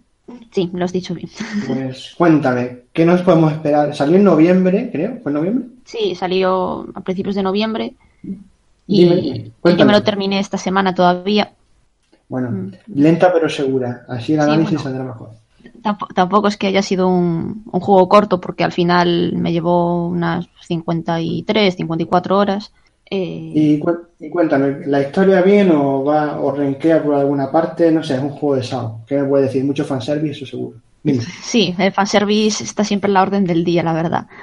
Eh, la historia, la verdad, yo creo que es lo que más le pesa al juego. Es decir, las historias de los juegos de SAO nunca han sido demasiado geniales, eh, como puedes esperarte de otros RPGs. Lo que pasa es que... Dime. Ah, sí. No, no, termina. digo que yo estuve en abril el año pasado entrevistando al productor, no recuerdo el nombre ahora, pero estaba sentado una chica o en un NPC que se llamaba Premier, que no tenía recuerdos, ¿no? Mm, ¿Qué me puedes decir de ese personaje? Creo que es lo más importante del juego, lo, que más llamaba la atención en ese momento, o querían venderme. Sí, eh, realmente Premier es una de las protagonistas del juego, el personaje original, que realmente es un NPC que tiene todas sus estadísticas a cero, no tiene recuerdos y, bueno, está por allí por el mundo de Sword Art Origin eh, sin saber muy bien qué hacer. Eh, bueno, hay que darse cuenta de que este mundo es un mundo nuevo que acaba de aparecer, un nuevo juego de, realidad virtual, y Kirito y sus amigos, pues realmente se meten en la beta cerrada a probar el juego. Todavía no está abierto para todo el mundo, entonces se dedican a probar algunas misiones y, tal. Entonces encuentran a, este personaje. Y como es lógico, intenten descubrir qué le pasa, por qué no tiene stats. Eh, entonces la historia gira alrededor de, de toda la historia de Premier. El problema que hay es que la historia es muy, muy, muy, muy lenta. ¿Y el personaje en sí se desarrolla bien o se queda a medias con esa historia lenta? O sea, eh, mm, sí, ¿te interesa lo que te cuentan? Le pesa bastante el personaje porque tú realmente tienes interés en saber por qué, o sea, qué pasa. Pero la historia se desarrolla tan lenta que hasta que encaras mm, pasado la mitad del juego realmente no te metes bien en Premiere y qué, hace. Realmente durante las primeras horas lo único que las veces que aparece Premiere por pantalla solo te das cuenta de que está aprendiendo a hablar y relacionarse con, los demás, ¿no? Al estar en un mm. grupo de amigos, lo que hacen es aprender expresiones, entonces parece que coge como un poco de vida, pero hasta pasada más o menos la mitad del juego el desarrollo es bastante lentito. Y entonces, ¿cómo se juega? ¿Se juega bien o hay cambios con respecto al Hollow Fragment y al Lost Song, que son los anteriores juegos? Eh, ¿Qué, has visto ahí? Sí, a nivel de jugabilidad, la verdad es que es, bastante, bastante mejor. Eh, está más depurado, eh, se hace mucho más cómodo a la hora de jugar. Entonces, en, en este apartado realmente sí que, sí que se nota un cambio. la jugabilidad se parece mucho a la de Hollow Fragment, pero realmente han siempre con, mejoras, ¿no? Entonces, han, cambiado, el menú, me fijé yo en la presentación de que el menú ahora es más fácil de usar, ¿no? sí, y tienes eh, una paleta de para poder tener acceso rápido a todos los ataques, pociones y demás. Entonces, al final, sí, usas combinaciones de botones para realizar ataques, pero siempre puedes hacer otros y los tienes a mano. Entonces, como ver eh, el pad, eliges y ya está. Además de, lógicamente, eh, controlar a tus tres compañeros que van, que van siempre contigo. Puedes siempre indicarles que ataquen, que defiendan, que curen. ¿Y te hacen caso? depende del día. La verdad es que eso funciona bastante regulero. Me pasó bastantes veces de estar jugando, morirme yo, y claro, en el momento que se muere un personaje, solo uno, bueno, mm. uno o varios, mientras no se mueran todos, vamos, eh, puedes acercarte y revivirlo. Entonces, si tú te mueres, lógicamente tus, alguno de tus compañeros puede venir a revivirte. Y muchas veces me muero y mis, mis amigos se quedan alrededor sin revivirme. Y no puedes hacer absolutamente nada hasta que revivas o hasta que todo se muera. Entonces, Bueno. mm, no. Supongo que sería un poco frustrante el momento, pero ¿es algo puntual o el juego realmente está bien en el fondo? Mm, aparte de la historia esa que va un poco lenta y los fallitos de, la, de, los, de los acompañantes. A mí eh, me gustó bastante y al principio sí que me daba un poco de, de, no sé, esa sensación rara porque sí que estaba disfrutando el juego, pero los fallos que tenía los notaba mucho y me pesaban bastante. Pero sobre todo cuando encaras pasada la mitad del juego, lo, que te da otra sensación. Es una pena la historia que tiene, que se desarrolle tan lenta, que realmente eso ya pasaba en los juegos anteriores. Lo que pasa es que este juego es bastante más largo que los anteriores, entonces eso le pesa muchísimo más. Pero Ya, digamos que a han, nivel estirado, de, han estirado el chicle. Sí. ¿Quién a nivel de, de escenarios están mucho más cuidados, eh, son, son muy grandes, son muy grandes y aparte están llenos de bichos, gracias a Dios. Eh, la jugabilidad está mucho más depurada. En general el juego está mejor que los otros. Lo que pasa es que lo que le pesa, le pesa bastante. Ya, ya veo. Pues nada, ¿quieres comentar algo más o ya cerramos este repasito al Online? No, creo que para que los oyentes se hagan una idea, luego ya el resto ya me explayaré en, en mi análisis. Estupendo. Pues nada, mm, cerramos la sección de jueguitos y creo que toca ahora un poco de preguntas. Así que vamos a las preguntitas.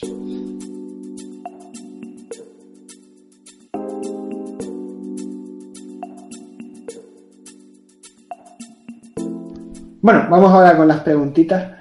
Os recordamos que vamos a hacer una selección de las preguntas que nos habéis hecho mediante Curious Cat y alguna que otra por Twitter, aunque si son todas por Curious Cat, más cómodo para nosotros. En definitiva, mm, es una selección y algunas se quedarán fuera, pero como comprenderéis, tenemos un tiempo limitado y una vida que llevar. Así que vamos allá. Por ejemplo, vamos a empezar con una que nos hace KR, que nos pregunta ¿por qué hay tantas trabas para que Monogatari, la novela, esté disponible en español siendo que, que vende como pan caliente en Japón? Es textual lo que leo.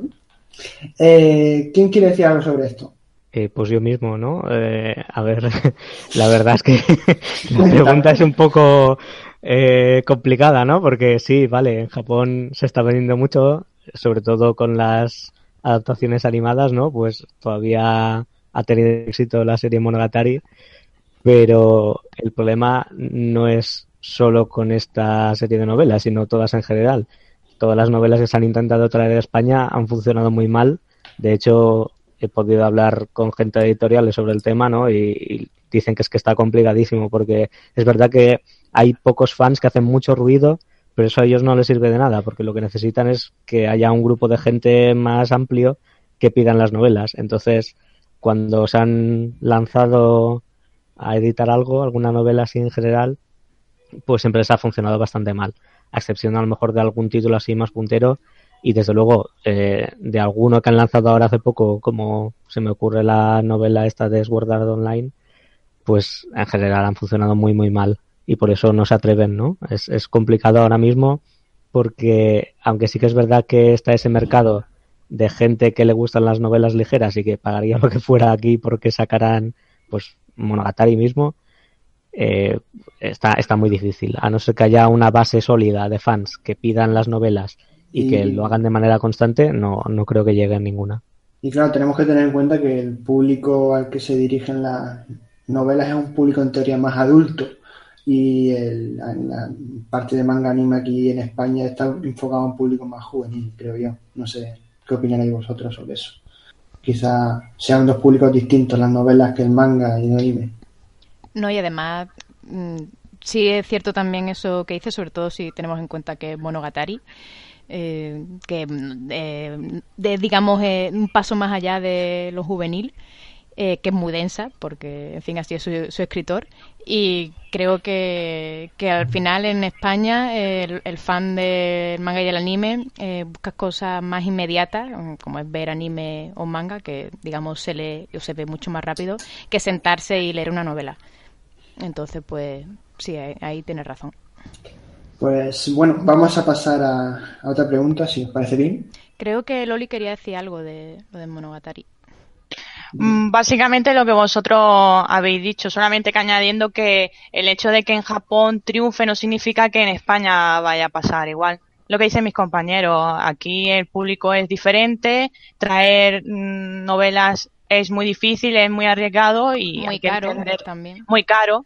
Y exactamente lo mismo que ha dicho Elena, que además las de Monogatari, mm, lo de novelas ligeras lo tienen entre comillas. Así que yo por mi parte entiendo que no llegue. Me apena, pero Mm, Vale. De, de hecho, creo, mm, esto lo estoy hablando muy de memoria, creo que Monogatari no está considerado novela ligera. Creo, ¿eh? posiblemente. Creo. Sí. A, a lo mejor ahora vendrá alguien en los comentarios y dirá, no, no tienes razón. Pero creo, creo. De todos modos, mm, comentar que en Estados Unidos las están editando, por si alguien se anima a leerlas en inglés. Mejor. Sí, yo tengo ahí. Tuve la oportunidad de leer un, un trocito de Tsukimonogatari, creo que fue. Sí, esa es la primera que sacaron. Me la dejó, me la dejó un amigo, vaya, y estuve y leí un trozo. Y me hizo ilusión y pensé, ojalá lo mismo en España, pero Es que eso, entiendo que no, entiendo que no ocurra. Bueno, pues pasamos a otra preguntita. En Curioscat nos pregunta un hermoso anónimo. Si, podéis- si queréis poner vuestro nombre y que lo leamos, estamos abiertos a ello, ¿no? mientras no sea nada rarito. Vale. Bueno, nos pregunta el señor anónimo con cada dato. ¿Veis posible que Nintendo Switch sea en Japón una competidora, una competidora con Vita respecto al tema de novelas visuales? Bueno, yo voy a responder mi opinión y ya os doy paso a vosotros. Eh, yo creo que Switch eh, está vendiéndose como una consola de sobremesa que se puede llevar. ¿Pueden funcionar las novelas visuales ahí? Sí, desde luego. Verlas en una tele grande y luego llevártelas puede funcionar bien. El problema de, de esto es que Vita ya está sentada en Japón, aunque no lo parezca, es donde mejor funciona. Y creo que la principal diferencia con respecto a Switch es su batería. La Vita tiene más batería y puede dar para más horas de, lectura de novelas visuales. Luego ya Nintendo Switch ya sabemos que es un poco más grande que Vita, no sabemos cómo venderá y eso las empresas japonesas lo querrán ver antes de sacar sus productos en la consola. Y su batería dura aproximadamente 3-6 horas que dependiendo de lo lejos que vayas a estar de tu casa, pues puede ir bien o mal. No sé qué pensaréis vosotros. Por ejemplo, Silvia, ¿quieres decir algo?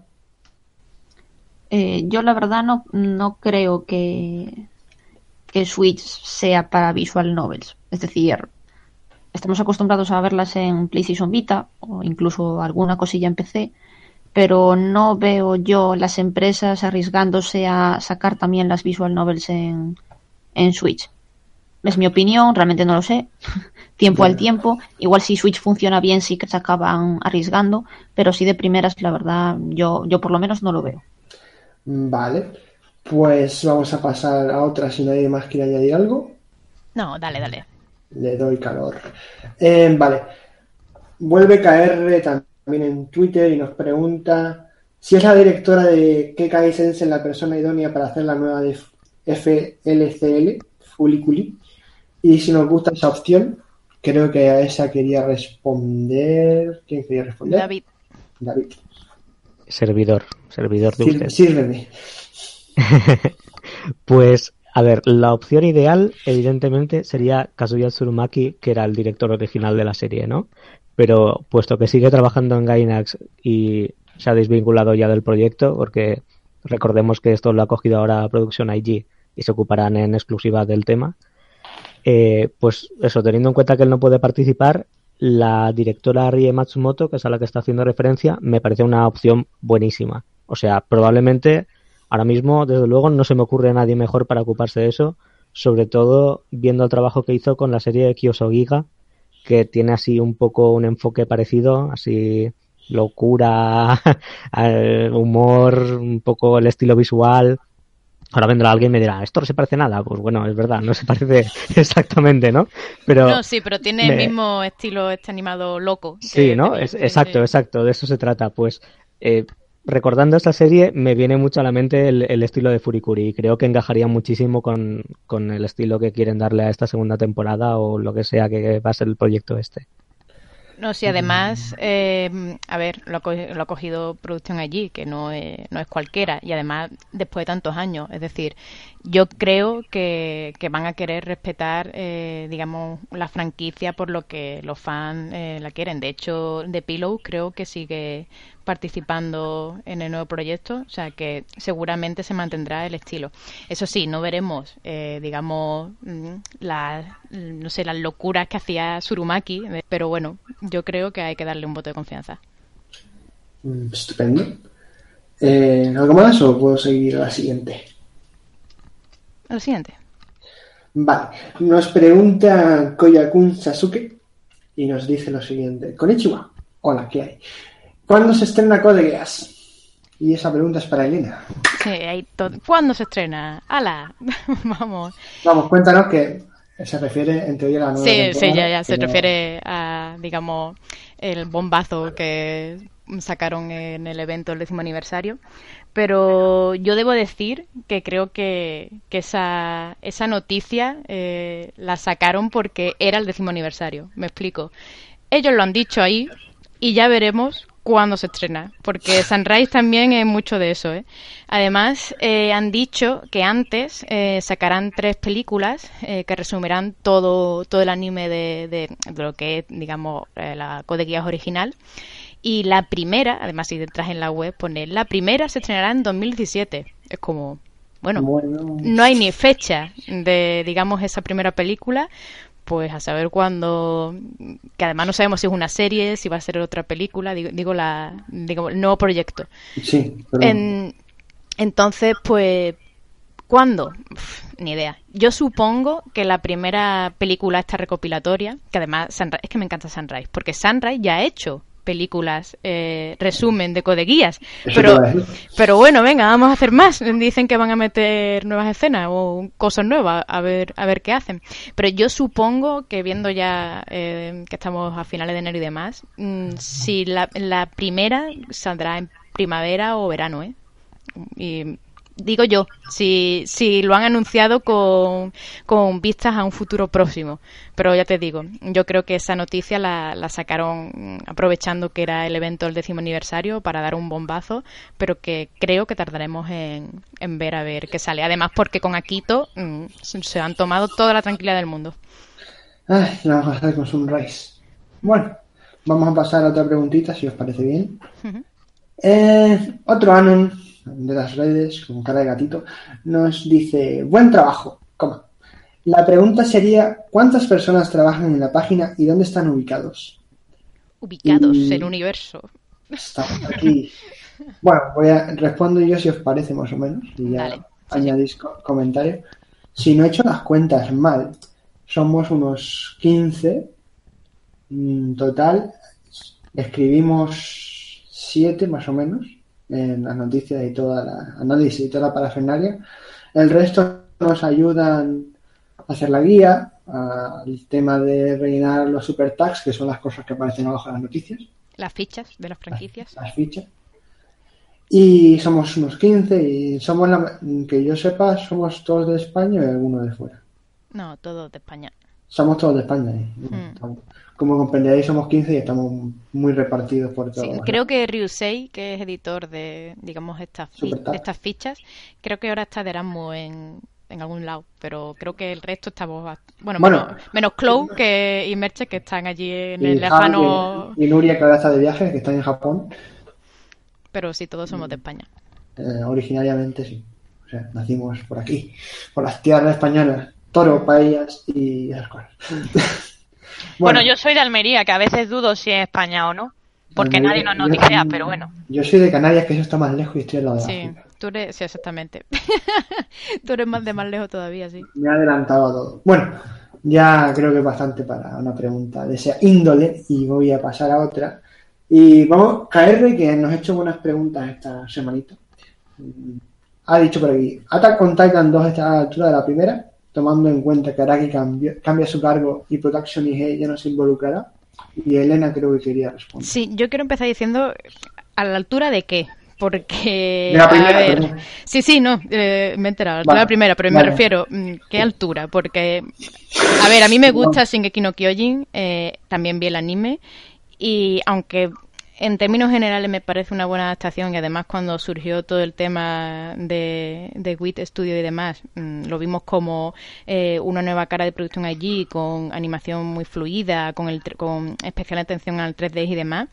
Eh, sí, me pareció que era un buen anime, pero tal como es en adaptación de los hechos que pasan en el manga, yo creo que, que digamos, se tomaron demasiadas libertades para incluir qué cosas. Así que, que bueno, yo es un buen anime para pasar el rato, pero me hubiese gustado otra cosa para Shingeki no Kyojin. Eh, bueno, esa es mi, mi, opinión. Ahora, respondiendo de verdad a la pregunta. Sí, por favor. ya. Sí, yo es que siempre me voy mucho por la rama. Eh, debo decir que Araki eh, va a seguir de director supervisor, o sea que, a ver, tampoco se va a desvincular tanto del proyecto sobre todo porque WIT Studio, digamos, eh, muy de hacer un, una serie o una película o lo que sea a la vez, que no, digamos, se mete mucho embrollo. De todos modos, el nuevo director, he visto que ya dirigió la OVA esta de, del spin-off de Ribai, o sea que, bueno, ya digamos que está eh, familiarizado con la franquicia además. Pero por lo demás, el staff es, el, es exactamente el mismo Así que bueno, podemos esperar que, que sí, que estará a la altura. Incluso yo diría, será eh, en cuanto a animación, espero bastante mejor que la primera. Porque Production IG, eh, creo yo, o tal como digamos lo vi yo, eh, participó en la primera temporada porque era la primera serie que hacía With Studio. Entonces, pues digamos, se, se nota que están allí un poco como más apoyo logístico. Pero ahora ya que eh, With Studio hace su serie de forma independiente, además viendo Cabaneri, que otra cosa no, pero en animación a, veces, eh, bueno, la mayoría de las veces, eh, y digamos ambientación y demás, mm, se supo desenvolver bastante bien.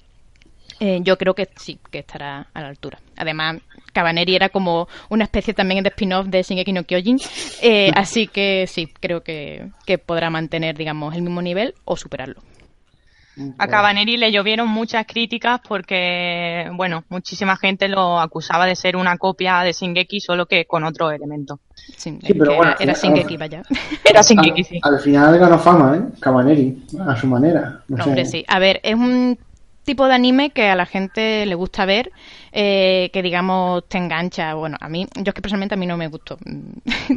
debo, debo decirlo, sí, que tiene, los diseños me gustaron mucho, me gustó mucho la edición artística, como si fuera de los años 90, pero, bueno, 80-90, pero más allá mm, la historia no se sostenía por ningún lado, en la típica de shonen que han escrito el guion en una tarde y media y bueno, a mí no me gustó. Pero sí es cierto que tenía muchos elementos mm, estéticos y de animación, mm, incluso de historia que compartía con Shingeki. Pues estupendo. Eh, ¿Queréis comentar algo más? Eh, yo tengo que decir, aparte de lo que ha dicho Elena, que no creo que esté a la altura, sino que espero que la supere, porque ya de entrada el material que adapta a la segunda temporada es mejor que el de la primera. Lo mejor de Shingeki, de hecho. Sí, es lo mejor de Shingeki. No sé hasta qué punto va a adaptar, porque si seguía el manga de Shingeki, los últimos capítulos han sido una locura. Y estaría genial, este, estaría genial que, llegase hasta, por ejemplo, el 89, si no más adelante. No, no creo, ¿eh? No creo, pero bueno, soñar es gratis. Sí. No, te, preocupes. teniendo en cuenta hasta donde llegó la primera temporada, y eso que fueron 26 capítulos, mm, no creo que, que se tomará las cosas lentas y además rellenará. O sea que. Espero que no. Pero bueno, lo dicho, soñar es gratis. Y lo de la animación, eh, el último tráiler que salió era una maravilla. Era una maravilla absoluta. Así que yo, con que la animación en general de la serie sea más o menos, bueno, más o menos esa no, porque sería ser muy, muy delusional por mi parte pero con que fuese la mitad de eso que se viene en el tráiler, yo me conformaría más que de sobra. Sobre todo teniendo en cuenta que esta segunda temporada va a tener más acción y no sé, yo me conformaría con, con lo del tráiler un poquito menos. Bueno, también hay que decir que cuando salió el primer tráiler de Shingeki también se vio plan eh, una animación eh, excelente, pero luego la serie no supo mantener muchos momentos ese nivel. También porque Quit Studio era su primer anime, estaba bajo mucha presión y muchas veces ni llegaban y cometían unos errores que que bueno, cualquiera que haya visto el anime es, consciente de ello. Bueno, pues podemos dar cerrar esta pregunta entonces. Sí. Bueno, pues vamos a, dar los últimos coletacillos. Nos preguntan que qué licencias de anime esperamos o queremos para este año. Y yo creo que, teniendo en cuenta que casi todo lo trae ya Crunchy, podríamos decir que de esperarlo, lo raro sería no esperarlo, ¿no? Hmm, de hecho, cada vez licencian más cosas, porque después de lo de Funimation. O sea que yo es que soy de... Em, ya a estas alturas de la vida prefiero eso, ver las cosas a través de estas páginas, ¿no? En plan Netflix, Crunchyroll. O sea, yo prefiero, siempre, si van a hacer licencias, que sean licencias de, de películas. Y, pero ya la mayoría han sido anunciadas, ¿no? O sea que... A mí la que me gustaría sería Koen o Katachi, pero no tengo esperanza, sinceramente. Es difícil, difícil. es muy difícil. Pero bueno, siempre se puede tener la esperanza. Algún día veremos la licencia de Steins Gate por aquí por España, pero bueno, ya, eso lo dejaremos para otros días. Siempre puedes pedirla para 2017. Sí, o, para, mi entierro. En fin, mm, ¿alguien quiere comentar algo más? David o Silvia. Yo, a ver, si hablamos de formato doméstico, que es lo que he entendido de la pregunta, en verdad, que serán las licencias que van a sacar y tal, en un mundo perfecto, la gente, o sea, las editoras sacarían flip-flappers. Pero como esto no es un mundo perfecto, y eso no va a pasar, por desgracia, eh, en honor a nuestra compañera Nuria, que ahora está de viaje, pues me veo la obligación de nombrar Yuri on Ice, porque, bueno, el, el bombazo que ha sido esta temporada pasada, supongo que eso lo habrán notado las editoras, ¿no? Van a decir, esto hay que sacarlo porque va a vender. Esperemos, que, sí. esperemos que no tarde. Yo creo que sí, vamos, esto es inminente ya. La gente estará negociando, si no ha negociado ya los derechos, porque está claro que el bombazo que ha sido no ha sido pequeño, vaya, que, esto va a salir al mercado sí o sí. Y luego, pues pensando en el cine, ya que todo lo importante ya se ha sacado, a excepción de que vayan a Katachi, como decía Loli, yo personalmente daría una pierna porque editaron una película que se llama Hanato Alice Satsujin Jiken, que salió hace un par de años y por desgracia se ha quedado ahí, no, no ha llegado a salir en mercado español. Pues nada, gracias por tu aportación. eh, Silvia, ¿vas a decir algo o paso a la siguiente pregunta? No, yo la verdad tampoco vi muchos bombazos últimamente, sacándolo de Yuri on Ice, y habrá que esperar los, los animes famosetes de, este año. Entonces, mientras no se me ocurre nada en especial, la verdad. Pues nada, mm, voy a leer la última pregunta. Y una nos pregunta que quién es el artista que diseñó a nuestra icon, o sea, a Colin Tan. Y es la señorita Aiwa, A-I-W-A. Y la podéis buscar en Twitter y allí podéis ver más de sus obras. O creo que tiene en el Twitter un enlace a, a sus cosillas. Sí. Y nada, ¿Queréis comentar algo más de las preguntas o cerramos? Bueno, mm, yo, como soy así, siempre es eh, semana, eh, Elena tiene que hablar de algo polémico. Eh, por favor, pediría que si vais a insultarnos, mm, por favor, al menos decid quiénes sois. No sé, para por lo menos poder mantener un diálogo, ¿no? No simplemente mm, soltar ahí el insulto y echar a correr, que no sé, no somos, no somos no somos perfectos, tenemos nuestros fallos, pero en fin, queremos mejorar y qué mejor manera de mantener el contacto con, los lectores y que nos digan su opinión, por supuesto, pero por favor, siempre el respeto y eso, si vais a insultar, por lo menos decir quiénes soy. Para dar algo de contexto es que nos han dejado un mensajito amoroso, entre comillas, y nada. Eh, ha sido un ano, si, si fue una persona, podemos hablar con ella, no tenemos ni... No vamos a matar a nadie por un comentario siempre que sea desde el punto de vista crítico y con respeto, porque nosotros nunca insultamos a nadie. Y eso, ¿no? Salvo Loli a Kioani. Bueno, pero es que sí. nos paga maletines, así que tenemos que devolverle la gorra. Sí, sí Kioani, Sunrise, etcétera. Pero de todas maneras, yo personalmente creo que no hace falta prestarle atención a estas cosas, pero bueno. Ya, pero a ver, evidentemente no nos vamos a poner a llorar ahora abrazando la almohada. ah, no nos ha insultado. no. Pero a ver, que, en fin, que ya somos mayorcitos para ir insultándonos por internet, lo que quiero decir. Ya, pero bueno, cosas de internet, es que siempre pasa lo mismo, ¿eh? La gente. Pero bueno, seguramente ni escuche esto, así que no le demos más importancia. Y nada, gracias a todos por estar ahí y yo voy a empezar la despedida ya, porque creo que el programa ha salido bastante redondo. No sé vosotros cómo lo veréis. Yo estaba muy nerviosa por ser la primera vez, pero bueno, iré mejorando. Pobrecita. Y es que se ha notado, yo creo que se, se, va a notar mucho, pero bueno. A ver, no. Me lo he pasado bien y repetiré. Sí, a ver, eh, eh, a ver, esto es como todo. Eh, la experiencia ayuda a hacer cada, las cosas cada vez mejor y vamos a intentar, pues, si os gusta vosotros oyentes barra lectores lo que estamos haciendo, pues lo seguiremos, lo seguiremos haciendo. Sí, la verdad es que el primer capítulo tuvo buena, buen recibimiento. También tomamos nota de algunas cosas. Creo que este programa ha salido más compacto. Así que bueno. David y Silvia, ¿algunas últimas palabras? yo dar las gracias a todos los que nos oyen, porque, bueno, nosotros estamos haciendo un esfuerzo, intentar hacer lo mejor que podemos y sobre todo es agradecer las, las buenas críticas para mejorar y, y, que la gente nos escuche. Así que, por mi parte, gracias a todos. ¿Y David? Yo gracias a los que nos escuchan y sobre todo a los que repiten, porque con los nervios que tenemos estamos todos aquí sudando de a ver la gente cómo responde al tema, pero bueno, bien la primera la primera versión parece que funcionó y ahora espero que este les guste también este programa nuevo que hemos hecho. Y nada, eh, Elena y Loli, ¿algo más, ¿algo más o ya puedo cortar esto? Nada, simplemente es repetirme, gracias a todos por escuchar y esperemos que los siguientes sigamos haciendo, sigamos haciendo más y mejor. Nada que añadir. Vale, pues nada, eso es todo. Muchas gracias por aguantarnos durante este programa que eso, ha salido bien creo. Disculpad algún fallillo que haya por allí, ya sabéis que somos personas humanas, ya nos gustaría ser robots. Y nada, eh, esperamos veros la semana que viene, que seguramente haya más cosillas por ahí. Mm, yo tengo un viaje por ahí, tengo el Tales of Berseria por allá y alguna cosa que saldrá. Eh, nada, saludito y muchas gracias.